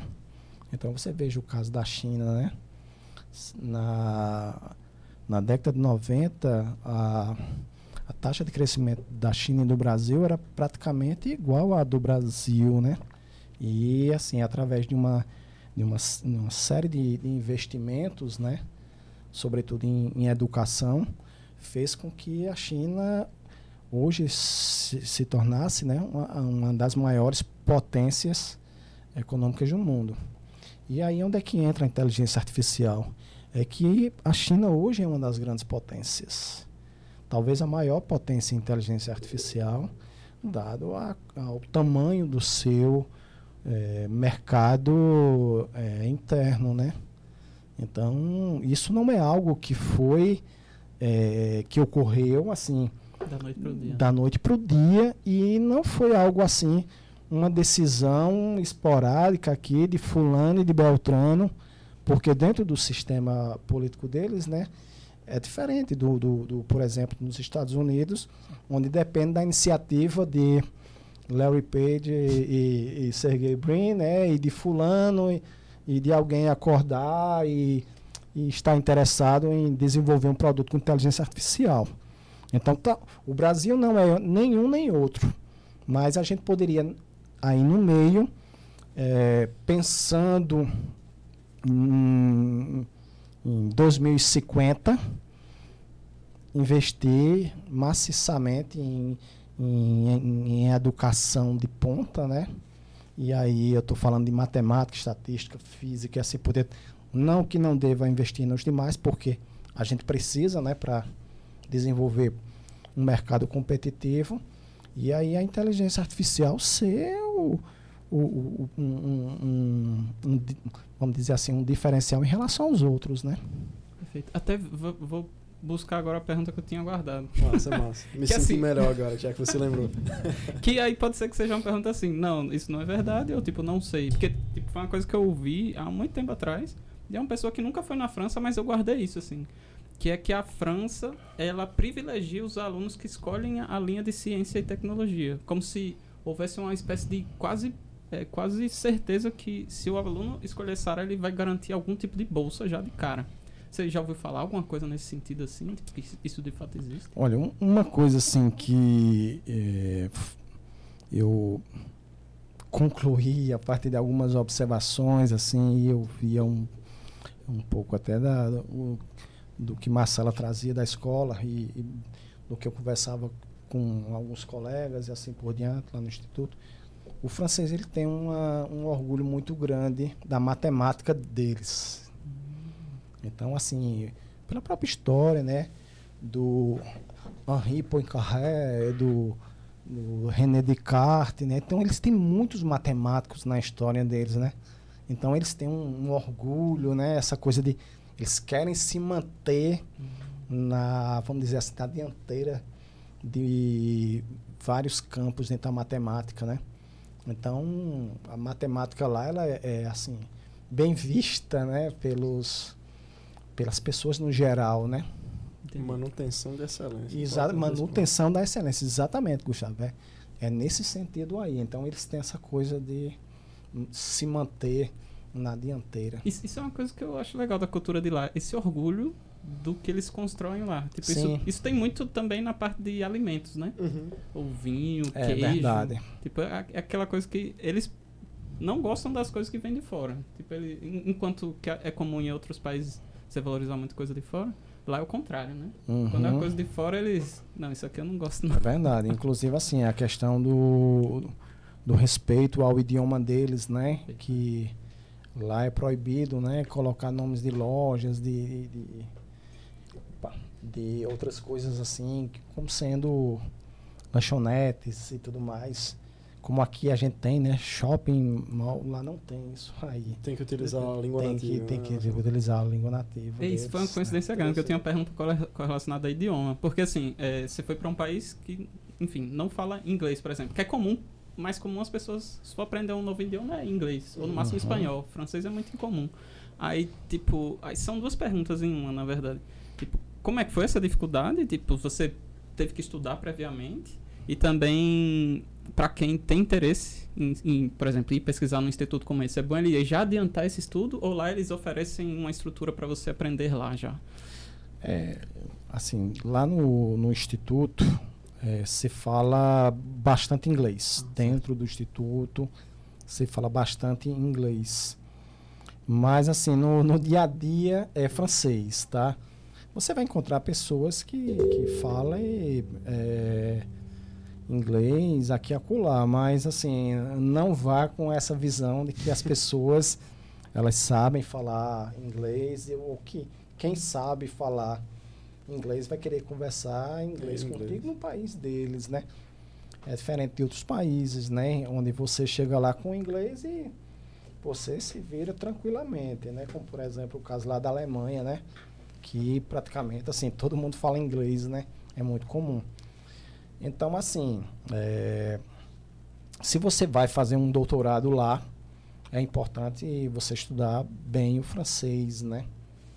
Então, é, até porque você vai escrever em francês, você vai fazer uma série de atividades que é em francês. Mesmo assim que teu orientador, o teu departamento lá tenha uma cultura, todo mundo falar inglês, mas assim, o produto final o é produto inglês, final né? é, em francês. Eles têm muito isso. E como foi esse processo para você, assim? Você teve uma dificuldade? Como é que foi? Teve, teve dificuldade, porque assim, é, para você falar o francês que o francês espera, você tem que nascer lá. Muito bom. É. Então, assim, eu, eu estudei na Aliança Francesa, né? Fazendo até um, um merchan aí. Estudei um tempo, né? E quando cheguei lá, assim, Quanto vou- tempo você estudou antes de ir pra lá? acho que eu estudei uns dois anos, Caramba, dois anos e meio. Muito tempo. Foi um tempinho. Mas não o suficiente para chegar lá. Então, quando você chega lá, você. A gente aprende francês aqui com brasileiros, né? Então, quando você chega lá, é meio que. Sabe quando você vai no- na praia a primeira vez, que você recebe aquela onda assim? Então, o, o pessoal falando assim, fala muito rápido, né? E com aqueles sons nasalados, né? E tudo mais. E assim, você tem aquela aquela é, vamos dizer assim aquela onda lhe derruba ali aí com o tempo você vai né mas assim eles têm essa coisa de que é, eles esperam que você fale tão bem quanto eles né e isso jamais vai vai acontecer Não né sendo nativo, sinto é, muito, né, assim como quando você vai. É, também eu já estudava inglês, né? Então, da mesma forma que quando eles vão falar inglês, eles não falam tão bem quanto um nativo, como é de se esperar, né? Mas, assim, para quem deseja ter essa experiência, né? É importante você investir em, idioma, né? Investir no segundo idioma, se você quer ir para a França, se você quer ir para a Alemanha, para a Espanha, né? Que são Então, os lugares que tem bastante oportunidade. tem né, bastante oportunidades. Legal. A gente tem algumas perguntas aqui que a maioria delas são voltadas para ensino, então talvez vamos tentar dar uma, uma rebotada agora para ensino, né? Obviamente que depois a gente pode voltar para algum assunto relacionado ou algo, algo novo. Mas a primeira pergunta, deixa eu fazer a do Léo primeiro, que eu acho que ele mandou antes. É... Guga, quando for possível. Obrigado, Léo, pela pergunta primeiro, é, antes que eu esqueça. É, quando for possível, eu gostaria de saber como, como que Marcelo está se adaptando a, ao lecionar as disciplinas de programação e inteligência artificial com a popularização dos modelos de linguagem natural. O que é que você está fazendo, Marcelo, para acompanhar? O que é que o que é que você tem buscado fazer para trazer para o pessoal o que há assim de, de mais novo, de novidade? Como é que você está fazendo para introduzir esses novos assuntos? Beleza, é o seguinte. É, primeiro, assim, que a, a disciplina que eu leciono, que aborda esse tema, né? Que é inteligência artificial, a gente não chega a aprofundar tanto esse ponto a é, na disciplina a gente im- implementar projetos que é, dentro daquela como a inteligência artificial ela tem assim vários paradigmas né em primeiro lugar tem a questão que você tem que dar todo o embasamento né? Depois você tem que apresentar vários paradigmas. Quando a gente fala de é, grandes modelos de linguagem né? Esses esse LLM que está sendo utilizado aí na no, no chat GPT né? Então você tem aí um, um para chegar lá você tem que apresentar é, primeiro é, processamento de linguagem natural, você tem que falar de mecanismo de atenção, você tem que falar de transformers, tem muita coisa.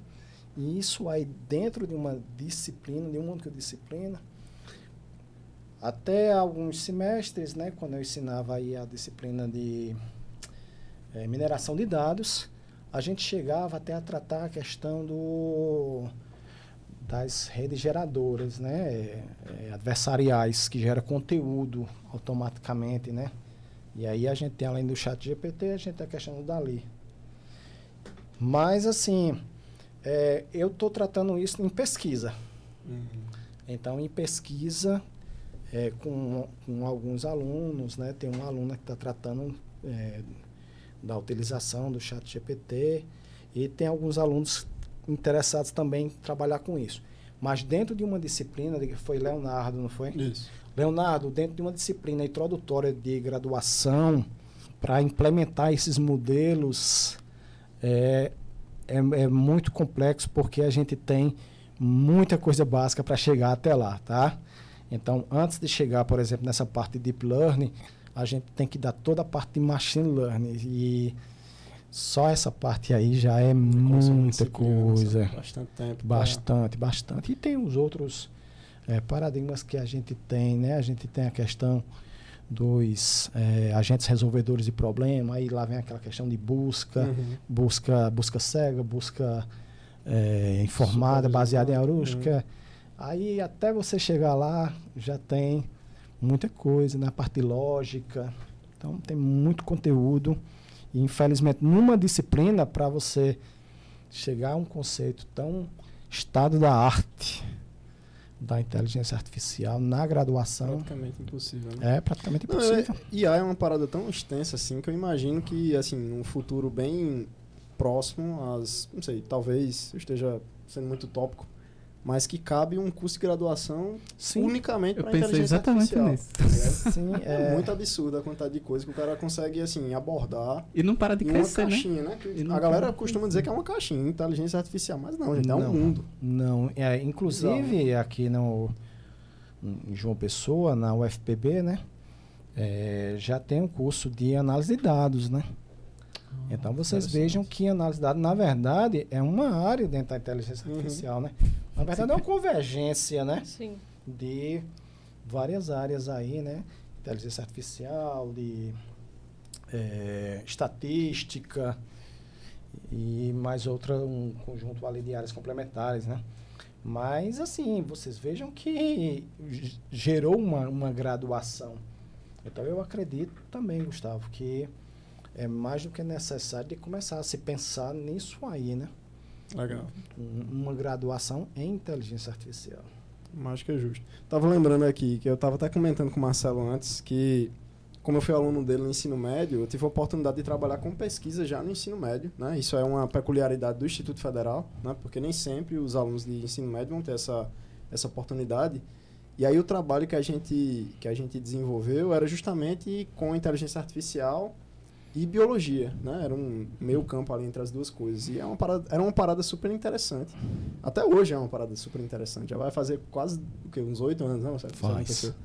E aí o, o que a gente estava propondo fazer era simular o sistema imunológico do corpo humano com sistemas multiagentes, né? Que é uma sub-área aí de inteligência artificial e utilizando biologia para a gente conseguir modelar esses sistemas multiagentes de uma maneira que fosse semelhante ao que eles fazem no corpo humano. Uhum. Isso no ensino médio. No ensino médio, cara. Caraca. Então, Diga-se de passagem que esse trabalho foi publicado no Congresso da Sociedade Brasileira de Computação. Mais do que merecido. E assim, é, eram meninos do ensino, ensino médio, né? 14, 15 anos, E época. assim, é, eu sempre parto do princípio que se você quer pesquisar, alguma coisa você já tem ali dentro, né? E aí, esses meninos chegaram, né? Eram, eram três, né? Eram quatro, né? Quatro, Era, né? Eu, o Harrison, a Milene e o Juan. Isso, o Juan também, né? Então, eles chegaram, a gente quer pesquisar, professor. Eu disse, tudo bem, vamos embora, né? Vocês não querem? Aí eu cheguei para. Naturalmente, eu não tenho conhecimento em biologia. E eu bati na porta da médica lá no instituto. E eu disse, doutora, perguntou, o que é que você tem? eu disse, não, é, eu tenho vontade de fazer um trabalho com os alunos, não é doença não. aí eu disse a ela, ó, os meninos estão querendo fazer uma pesquisa, tal, tal, e aí eu tive uma ideia, né, que, que eu acho que é bem, bem é, importante, né, a gente ter essa perspectiva, né, da, da compreensão do sistema imunológico, tal, tal. Expliquei a ela, quando eu terminei de explicar, ela disse, Tô dentro. Então, a gente fez esse trabalho, né? E aí, interessante que eles correram atrás, descobriram umas bibliotecas novas. E a gente fez esse trabalho e, assim, teve um resultado bem interessante, né? Nossa. É interessante. Assim, eu, eu puxei esse gancho, não é nem para se gabar nem nada, não. É para mostrar que o Instituto Federal realmente tem esse diferencial sim, que é sim. muito importante, porque, como o Marcelo disse, né? É, você montar um portfólio para ter essa oportunidade de, não sei, sim tentar ingressar no instituto de pesquisa, é, o processo seletivo vai requerer que você tenha certa experiência prévia, né? Uhum. E aí você ser capaz de já ter certa experiência prévia no ensino médio é algo que dificilmente você vai encontrar em, em outro lugar, né? Então, só para fazer o jabá do Instituto Federal, mesmo aqui para o pessoal ficar, ficar ciente. Um jabá recorrente, né? Exato. é, e aí, Léo mandou, na verdade, um errata aqui. Na verdade, eu que tenho que fazer a errata aqui, é, Marcelo. Porque, e muito obrigado, viu, Léo, por insistir nisso aqui, que eu acho que é importante mesmo a gente falar sobre isso. É, ele está falando assim, sobre a pergunta anterior, era mais no quesito de como lidar com o uso dos alunos, é, essa, o uso dos alunos dessas ferramentas, né? Com essas ferramentas para meio que burlar as atividades. Ah, que é que, ah, que, é que entendi, entendi. Muito obrigado, viu, viu Léo? Exatamente. Olha só, é, um dos recursos que eu utilizo em algumas disciplinas, né? Que é de exatamente ter uma visão crítica sobre determinados trabalhos, né? Eles leem e depois eles é, responderem algumas perguntas, nem eles têm que redigir isso em casa, né? E me dar um retorno. Isso assim, é, a existência dessa ferramenta me forçou a ter que ter uma, uma outra abordagem nesses casos aí, né? E para nós professores tem sido um desafio, de fato, lidar com essa nova realidade. Então, assim, é, é, claro, quando uma porta, quando é uma porta se abre, outras podem, né, é, podem se abrir diante do, da riqueza, né, que essa ferramenta ela pode disponibilizar no processo educativo, né? Então, assim, se por um lado tem é, levado a esse tipo de situação, é, Leonardo, mas por outro lado, assim, para mim, pelo menos assim, até esse momento, assim, abriu janela para pelo menos uns, uns quatro trabalhos de pesquisa, tá? então, a gente pode fazer uso dessas ferramentas para para uma, uma série de, de é, situações, né? E aí, assim, é, é, ainda pegando um gancho no que o Gustavo tinha falado, né? Um, um aluno chega, né? Professor, eu estou muito interessado em fazer coisa. Eu digo, olha, tem isso aqui, é o chat GPT, tem esse recurso aqui, né? Então, por exemplo, um aluno me procurou e disse, professor, é, o chat GPT é tão amplo, dá pergunta de tudo. Eu digo, será que tem como a gente estreitar e fazer um, como a gente fazia, né, uma ontologia de domínio, ontologias é, completas, né, de, de, topo. Será que não dá para a gente fechar para um domínio? Aí vá pesquisar. E aí já está começando a fazer esse projeto aí. Tá? Um chat GPT especializado não tem. Isso. Se, ele, se, se meu aluno estiver assistindo, não se estresse não, que isso acontece na pesquisa, tá? Muito bom. É, temos aqui mais uma pergunta relacionada a ensino, do nosso co-host aqui, Marcos Candeia. Valeu, Candeia, pela pergunta. É, considerando sua extensa trajetória acadêmica e experiência como educador, como você enxerga o papel do professor no contexto da educação no Brasil para orientar e influenciar os alunos a tomarem as melhores decisões em relação às suas escolhas acadêmicas e profissionais? Marcelo?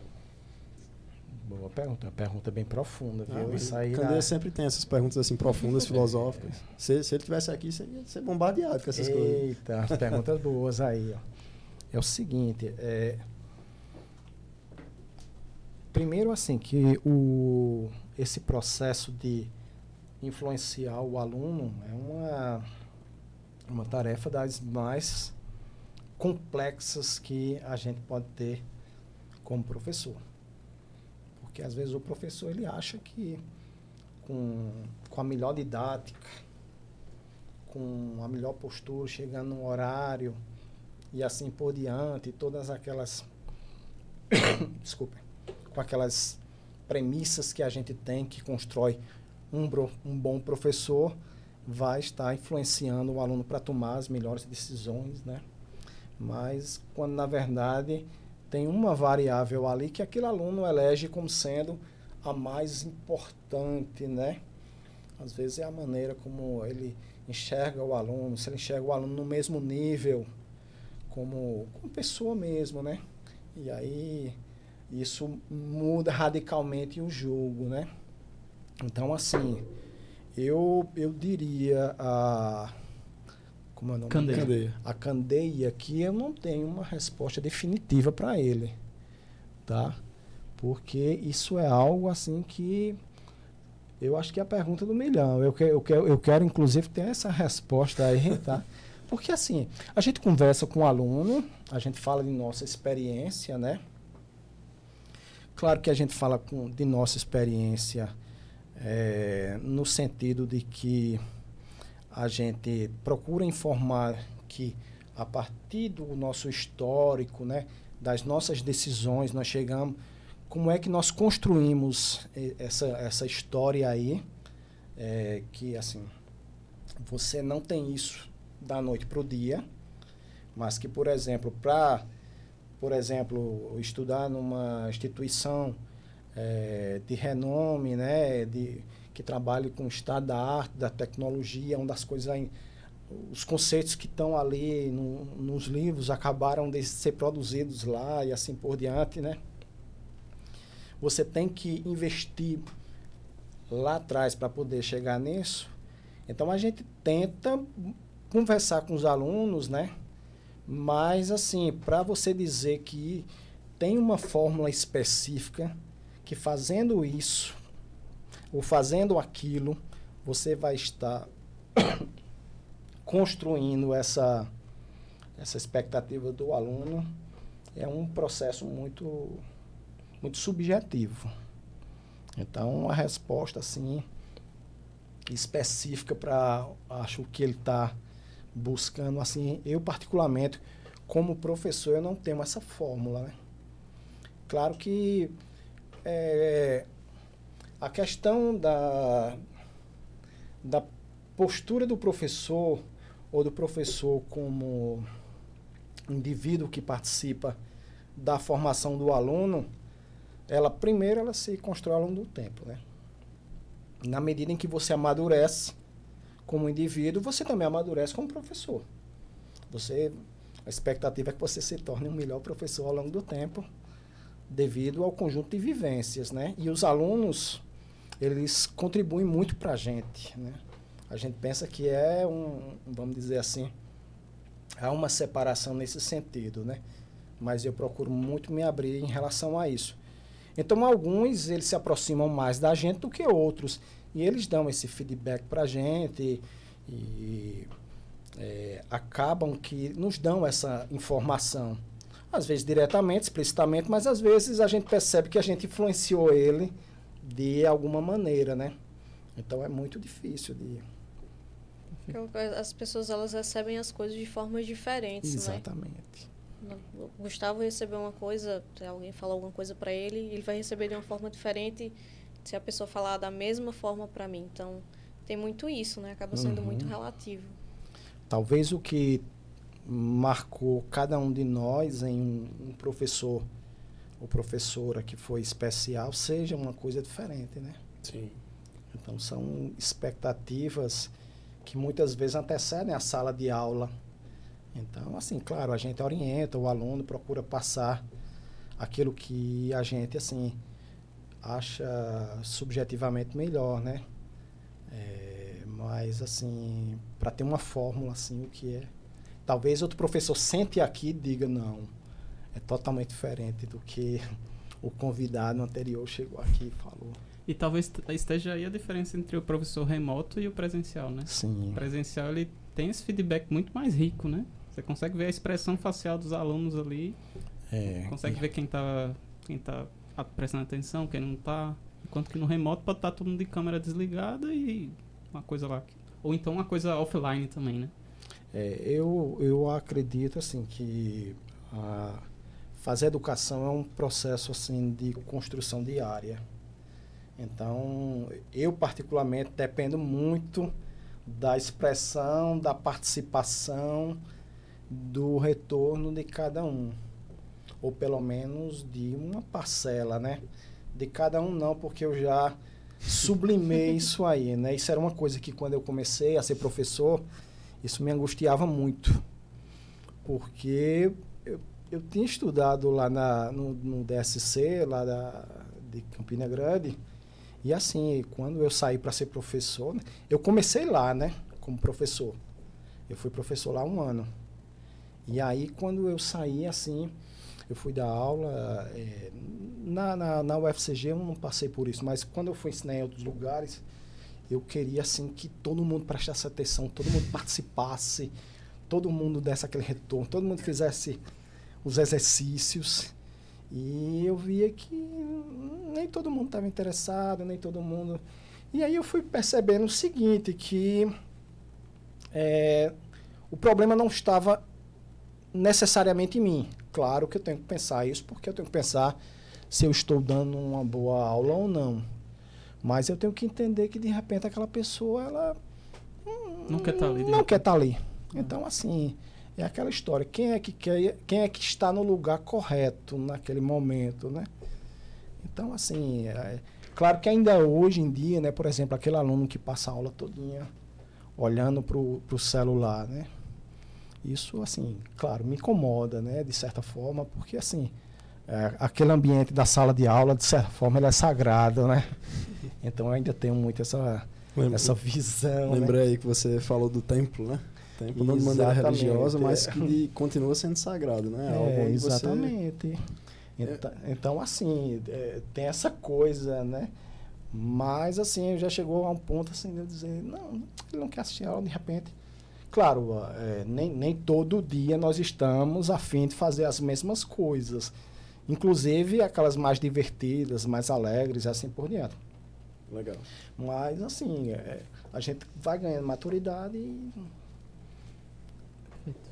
Curioso esse, isso que você falou, Marcelo. Tipo, é importante o professor receber o feedback também para ele saber é. onde ele pode melhorar, o que é que está funcionando, o que é que não está funcionando. Que a gente consegue fazer um paralelo direitinho com um produto, né? Um é. produto que é lançado. É, uma empresa que faz um produto, uhum. desenvolve um produto e nem sempre eles vão acertar de cara logo o que é, que é o melhor para o usuário, né? E aí, considerando que o professor é o produto e os alunos são os usuários, precisa existir um feedback aí dos sim, usuários para que você itere em cima daquele feedback e aí você vá refinando. A mesma coisa é com processo de ensino, né? Uhum. Teve uma, uma coisa muito interessante que aconteceu comigo é, recentemente, né? Que quando terminou o semestre, o aluno veio conversar comigo. E ele falou das, das coisas boas e das coisas ruins também, né? Vamos colocar assim, bom ruim, né? E ele me deu esse feedback. Não no sentido do, do, do, do gerente de, de projeto, do Scrum Master, assim por diante. Ele não sobre, assim, é, me ensinar a fazer o meu ofício. Mas de dizer assim, professor, teve essa parte aqui no curso, assim, que poderia ser mais rápido, que essa parte aqui poderia ser achei assim super interessante, né? Às vezes a gente tem, claro, é culpa nossa também, como professor, e eu me coloco como parte desse processo, né? De o professor, assim, a gente tem, claro, a, a questão da, de, de como professor, de nós fomos investidos naquele cargo, né? Tem a vestidura do cargo, que ali se confia, né? o, o poder público, a sociedade confia na gente que nós somos conhecedores daquele ofício. Mas essa ideia de que isso é uma coisa perene, que isso é uma coisa concreta, que se escreve em pedra, que a gente não pode mudar. E se a gente for mudar, por que não também do olhar do aluno? Então, um aluno me deu, chegou para mim, é, ele teve essa. Claro, um aluno assim que, como o Gustavo disse, né, que chega para a gente, se aproxima tal. E e disse, professor, acho que podia, a gente podia melhorar isso aqui tal, tal. Eu achei super legal aquilo ali. Não foi assim, claro, de uma forma agressiva, tá? Foi de uma maneira assim. Não, professor, eu gostei muito da disciplina, mas teve essa parte aqui que eu acho que podia, assim, se o senhor tivesse sido assim melhor. E essa outra aqui que o senhor fez, que se fosse no ritmo dessa outra aqui, ficaria. Então, para mim, na visão do aluno, porque quando a gente está é, numa, numa empresa, né, a gente tem esses feedbacks constantes, né? Exato. Na academia, como professor, a gente fica num silêncio absurdo. Silêncio absurdo. Deveria ser algo muito mais incentivado, né, Marcelo? É. Quando é, Gustavo, quando tem esses processos avaliativos, muitas vezes tem uma, uma certa carga punitivista, sabe? Uhum. Competitiva, de quem é o melhor professor, essas coisas, sabe? E isso, assim, é assim, desestimulante, não é, não é produtivo. Eu gostaria de ter feedbacks. Mas eu não gostaria de ter eh, feedbacks no sentido de que, ó, se tu não trabalhar direito, tem um, um, uma punição, coisa desse tipo. Não que no IF tenha punição, né? Porque a gente uhum. trabalha em instituição federal. Mas aquela coisa de quem é o melhor professor, sabe? De quem o aluno gosta mais, essas coisas desse tipo. Não, você quer aperfeiçoar seu trabalho porque você tem essa coisa lá dentro, né? Lá no, no seu DNA, que você quer contribuir mais com a formação dos alunos, né? Então é, é, papel nosso como professor Total. trabalhar nisso, né? Não sei se você achou. Tem, tem pergunta? Ah, eu tenho. P de, deixa eu só fazer então, uma tá observação aqui. É, o Itamar Farias ele está mandando aqui um, um praise, está dizendo que o professor Marcelo é muito carismático. É, é, um professor que muitos docentes da nossa área deveriam ter como referência. É nossa, muito obrigado. Itamar. E se você achou que a pergunta do Candê é a pergunta do um milhão, olha só a pergunta do sócio da rua. Está sempre marcando presença aí. Isso. Obrigado mais uma vez, sócio da rua. É, o que o senhor faria para melhorar o método de ensino do Brasil? Essa é mais direta, menos Eita. filosófica, mas eu, eu digo, digo, diria que é mais complicada ainda, na verdade. É, assim, é, é, é uma pergunta é, muito complexa, porque assim, se a gente fala de melhorar o método do Brasil, primeiro lugar que assim eu teria que estar num nível tal que de poder fazer isso, né? Que eu não estou, pelo contrário, né? Talvez precisasse perguntar a alguns colegas professores aí que foram nossos professores, em quem eu subi no, nos ombros deles, né? Mas assim, é, eu acredito que apesar de todos os problemas que a educação é, pública brasileira, em particular, possa vir a ter, mas ela é, é de excelente qualidade, tá? Claro que, assim, nós, nós estamos falando de pessoas, acima de tudo. Nós não, não estamos falando é, apenas de do profissional, mas o que acontece é que quando a gente fala de professor, é preciso a gente entender que nós temos desde o professor do, do, do ensino básico, que ensina crianças, passando pelo, pelo ensino básico, ensino médio, né, ensino superior.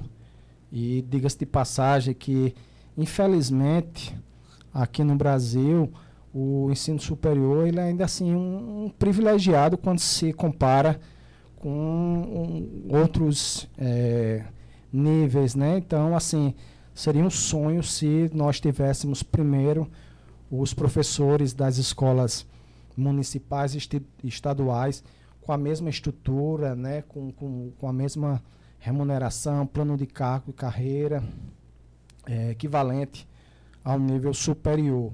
E um nível superior, né, que tivesse uma, uma visão diferenciada de que é, é um, um, uma vamos dizer, uma profissão que nós trabalhamos com a produção de, de novo conhecimento, que tem uma influência né, em mercados competitivos, de profissionais diferenciados, né, que criam vacinas, por exemplo, criam novos produtos na área de, de, de medicamentos e assim por diante, profissionais na área de sociais e humanas e assim por diante.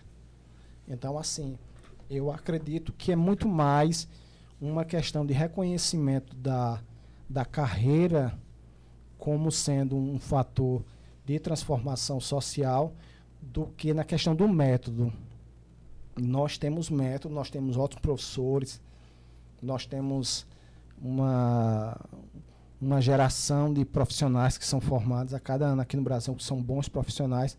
Eu acho que a questão não está dentro, assim, em relação à educação em termos de, de como se ensina.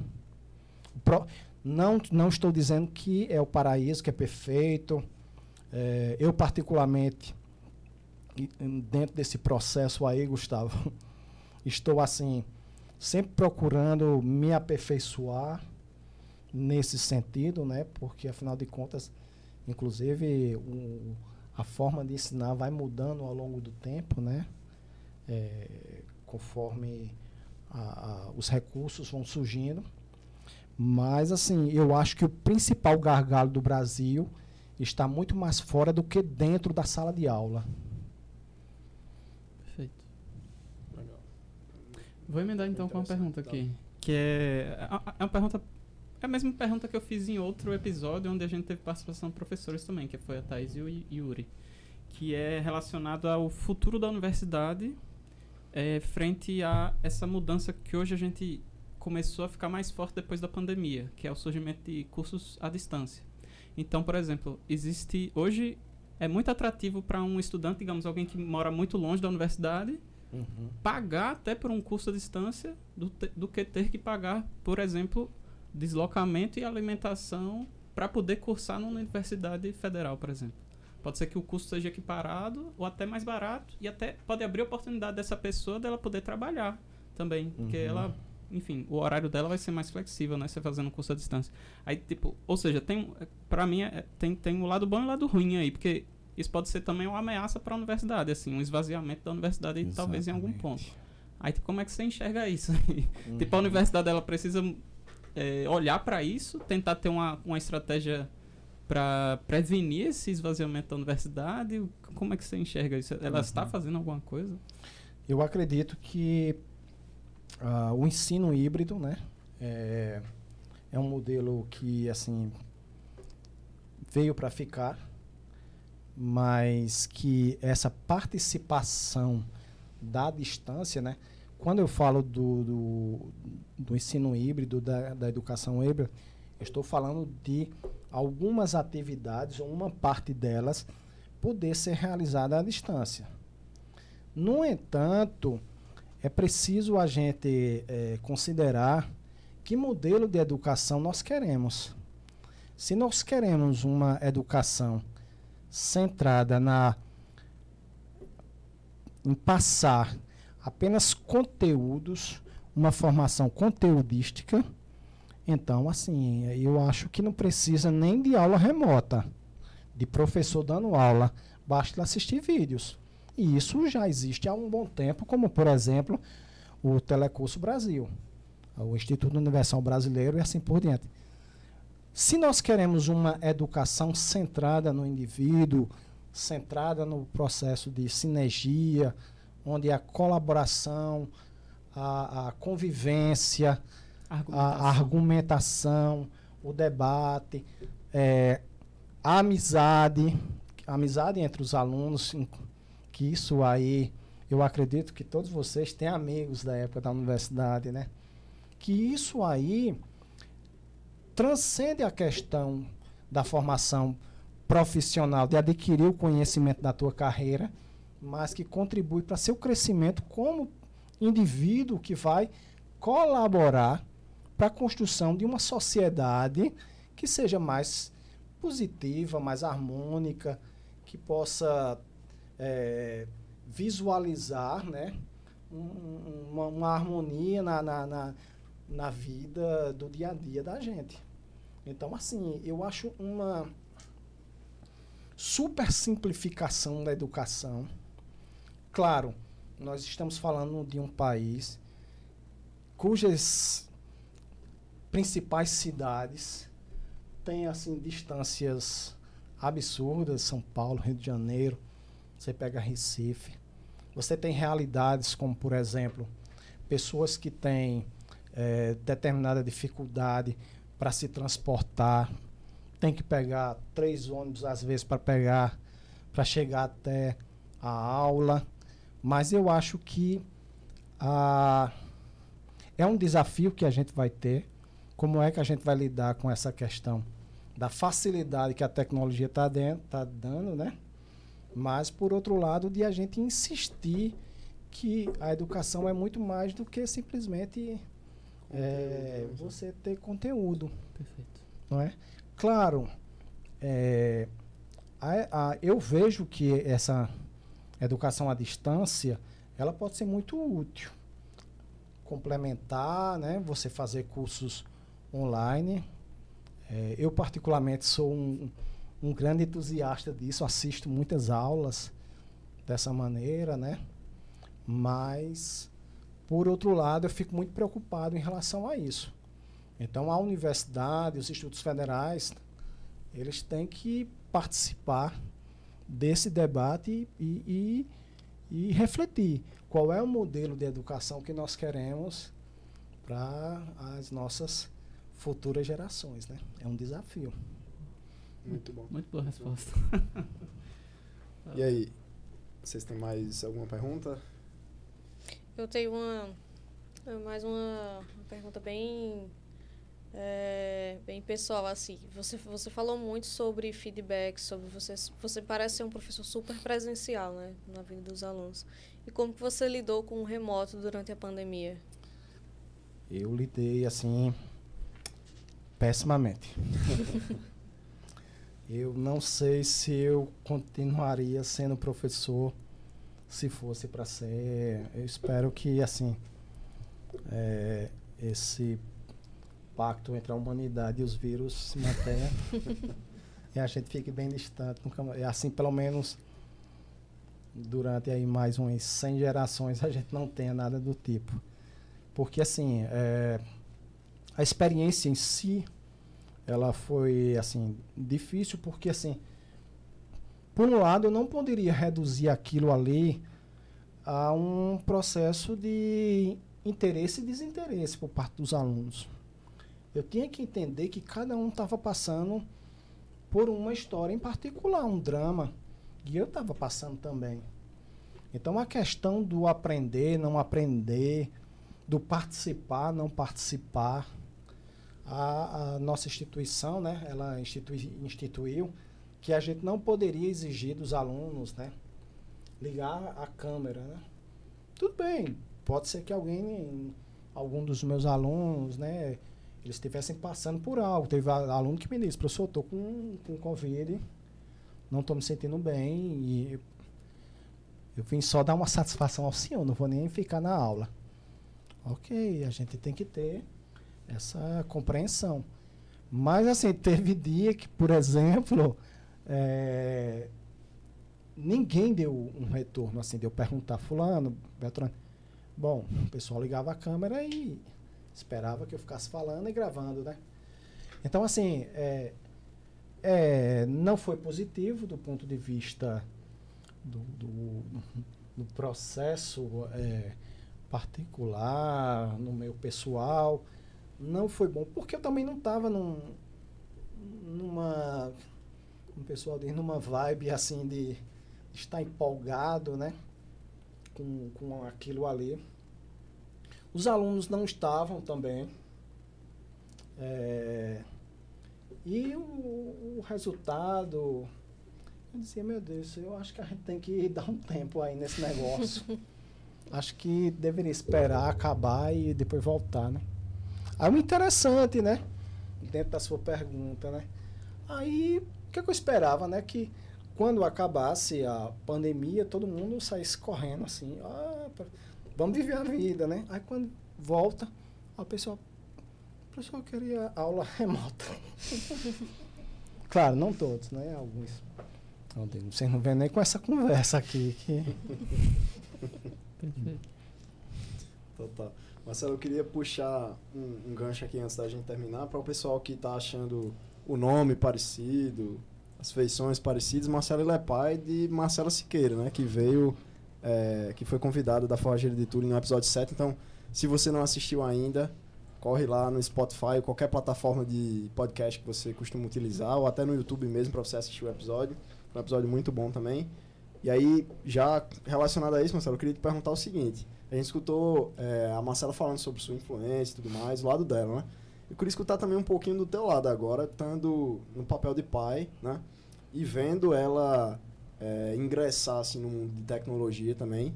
Eu queria entender um pouco mais como é que foi assim a tua percepção de quando isso estava acontecendo, se o que é que você fez assim para tentar manter ela nesse caminho, se você não fez algo, se você só, como diria o Zeca Pagodinho, deixou a vida levar e ver o que acontecia. Uhum. Queria entender um pouco mais sobre isso.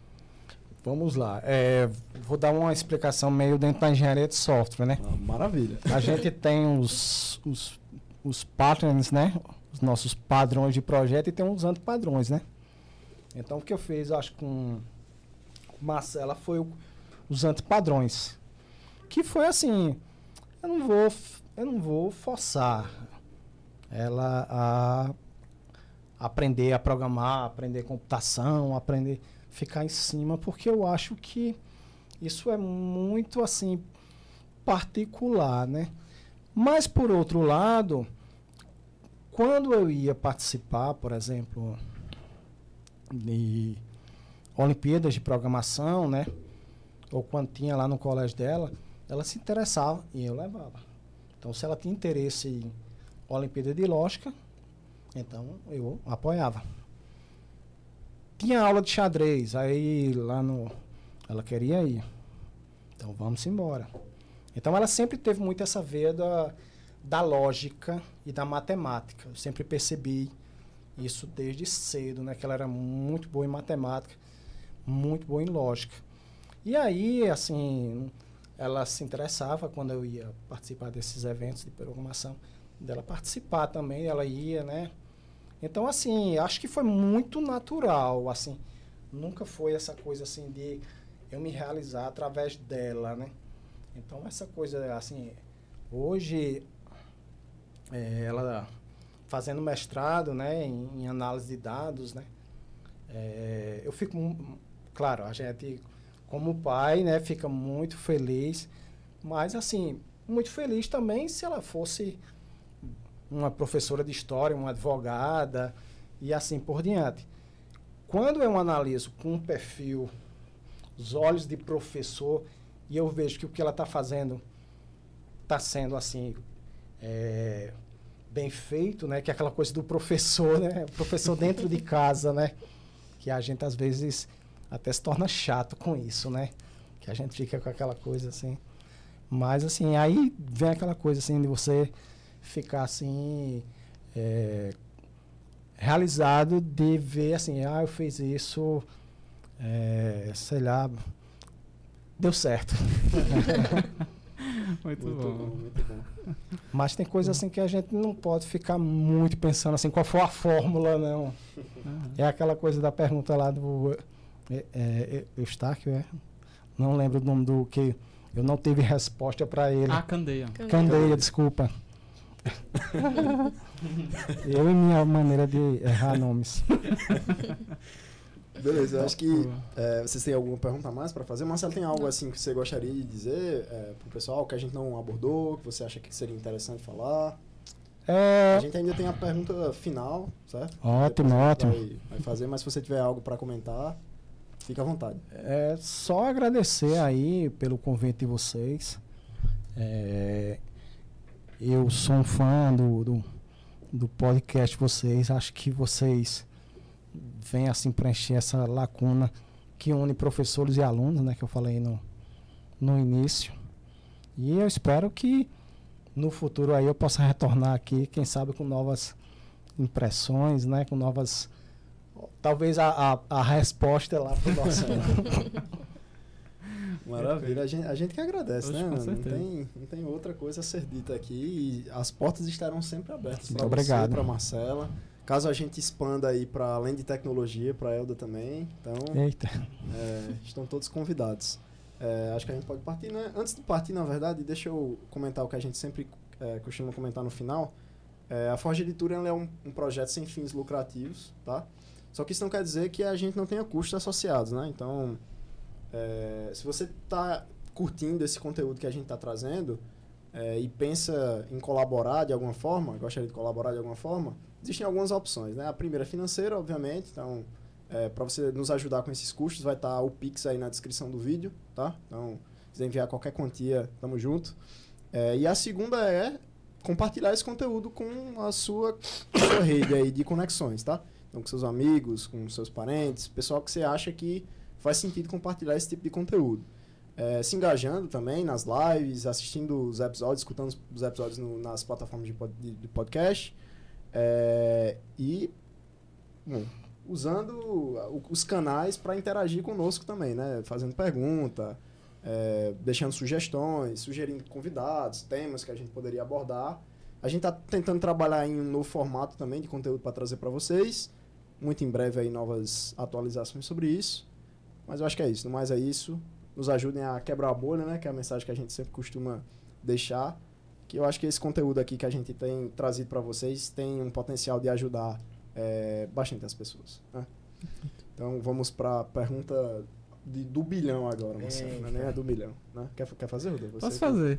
Normalmente a pergunta que a gente fecha o episódio é oferecer algum tipo de dica ou tipo uma orientação para quem estiver assistindo. E aí, no seu caso, pode ser tipo uma pessoa que pensa em seguir carreira de professor, seguir carreira acadêmica, ou então uma pessoa que está pensando em fazer um, um, é, uma experiência fora do país também. Então, tipo, uma coisa. É bem abrangente a pergunta, assim. É mais, tipo, de, de tentar dar dicas para uma pessoa que é, gostou, assim, do, do, do, que ouviu, assim, da, da, sua história e, tipo, se identificou com alguma parte dela e, tipo, pô, o que é que ela. O que, que são dicas valiosas, assim, para ela seguir um caminho que você acha que, que seria bom para ela?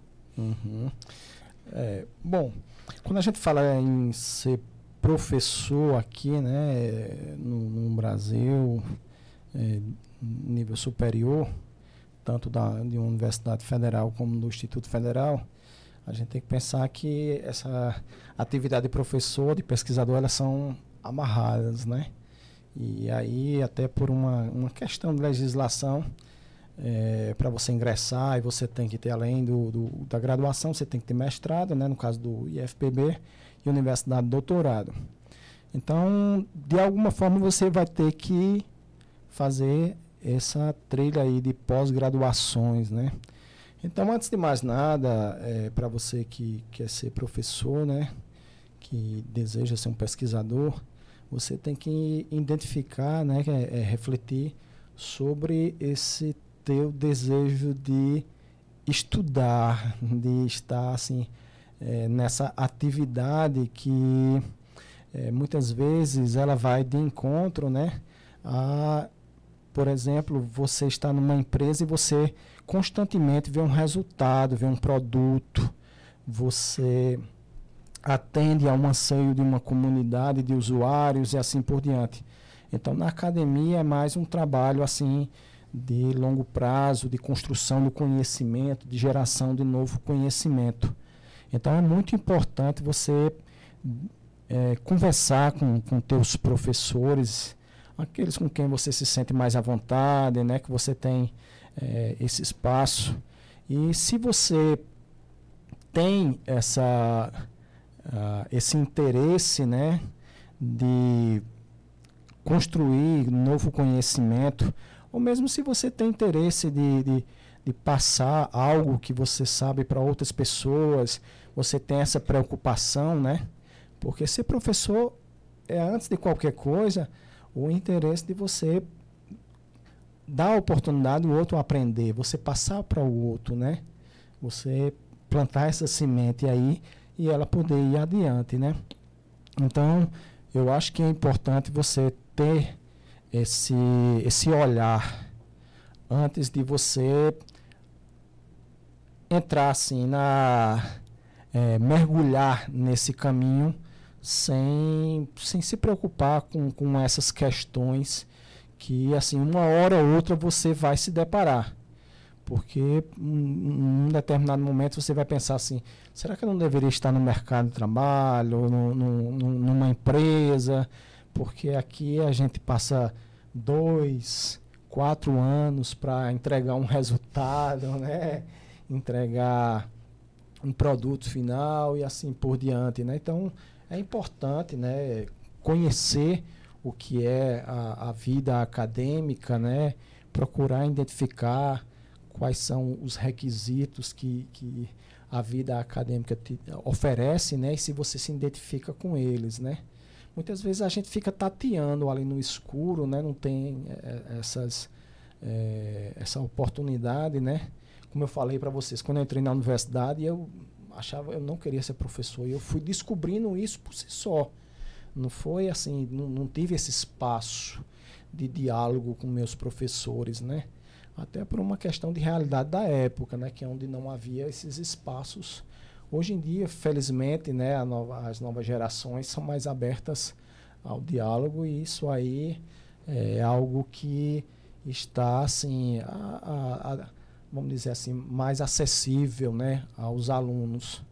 Então eu, eu sugeriria isso, né, esse caminho não, não tome a decisão assim é, sem antes você ter investigado bem se aquilo ali é o que você está buscando e se por acaso a alternativa também não, não é aquela que, por exemplo, você se sentiria mais feliz, né? Muito bom. Show de bola. Então, eu queria agradecer mais uma vez a os nossos companheiros co-hosts, né? Renale pela primeira participação. Muito obrigado. Rodolfo também. Queria agradecer a você que participou mandando pergunta e queria pedir desculpas também a as pessoas que não foi possível ler as perguntas, né? Eu vi que tinha mais algumas perguntas aqui, mas o tempo da gente é limitado, né? E primordialmente agradecer ao nosso convidado Marcelo, sem dúvida alguma, foi um papo maravilhoso aqui. Eu tenho certeza que a gente vai ter cortes fantásticos para postar ah. a semana toda, Marcelo. Foi bem rico. E é isso, agradecer a todos vocês e muito obrigado mesmo. É, é, aproveitar mais uma vez a agradecer a todos vocês, né, por essa oportunidade. É, falar sobre educação, né, que é algo tão importante na vida da gente, né, num sentido amplo mesmo, em, em, em todas a, em todo o seu espectro, né, e espero ter correspondido aí a, as expectativas, né, eu gosto muito de conversar sempre que possível com, com meus alunos sobre essas questões e vocês deram esse alcance mas bem maior do que aquele que eu costumeiramente possuo né, para ter esses, esses, diálogos e passar essas reflexões. E espero ter contribuído aí com, com o pessoal que está em casa assistindo e dizer que fiquem à vontade, tá? Se quiserem entrar em contato comigo, meu e-mail é marcelo.ifpb.edu.br. Estou à disposição do pessoal. Se por acaso eu puder tirar aí a, a, todas as suas dúvidas, tá bom? Então, obrigado e parabéns pelo trabalho que vocês estão realizando. Valeu, Marcelo. Obrigado. Vocês querem falar algo mais ou a gente. Não. Acho que podemos encerrar, né? Isso. Então é isso. Foi ótimo. Foi bom. Boa Valeu. noite, pessoal. Tchau, tchau. Tchau, tchau, pessoal.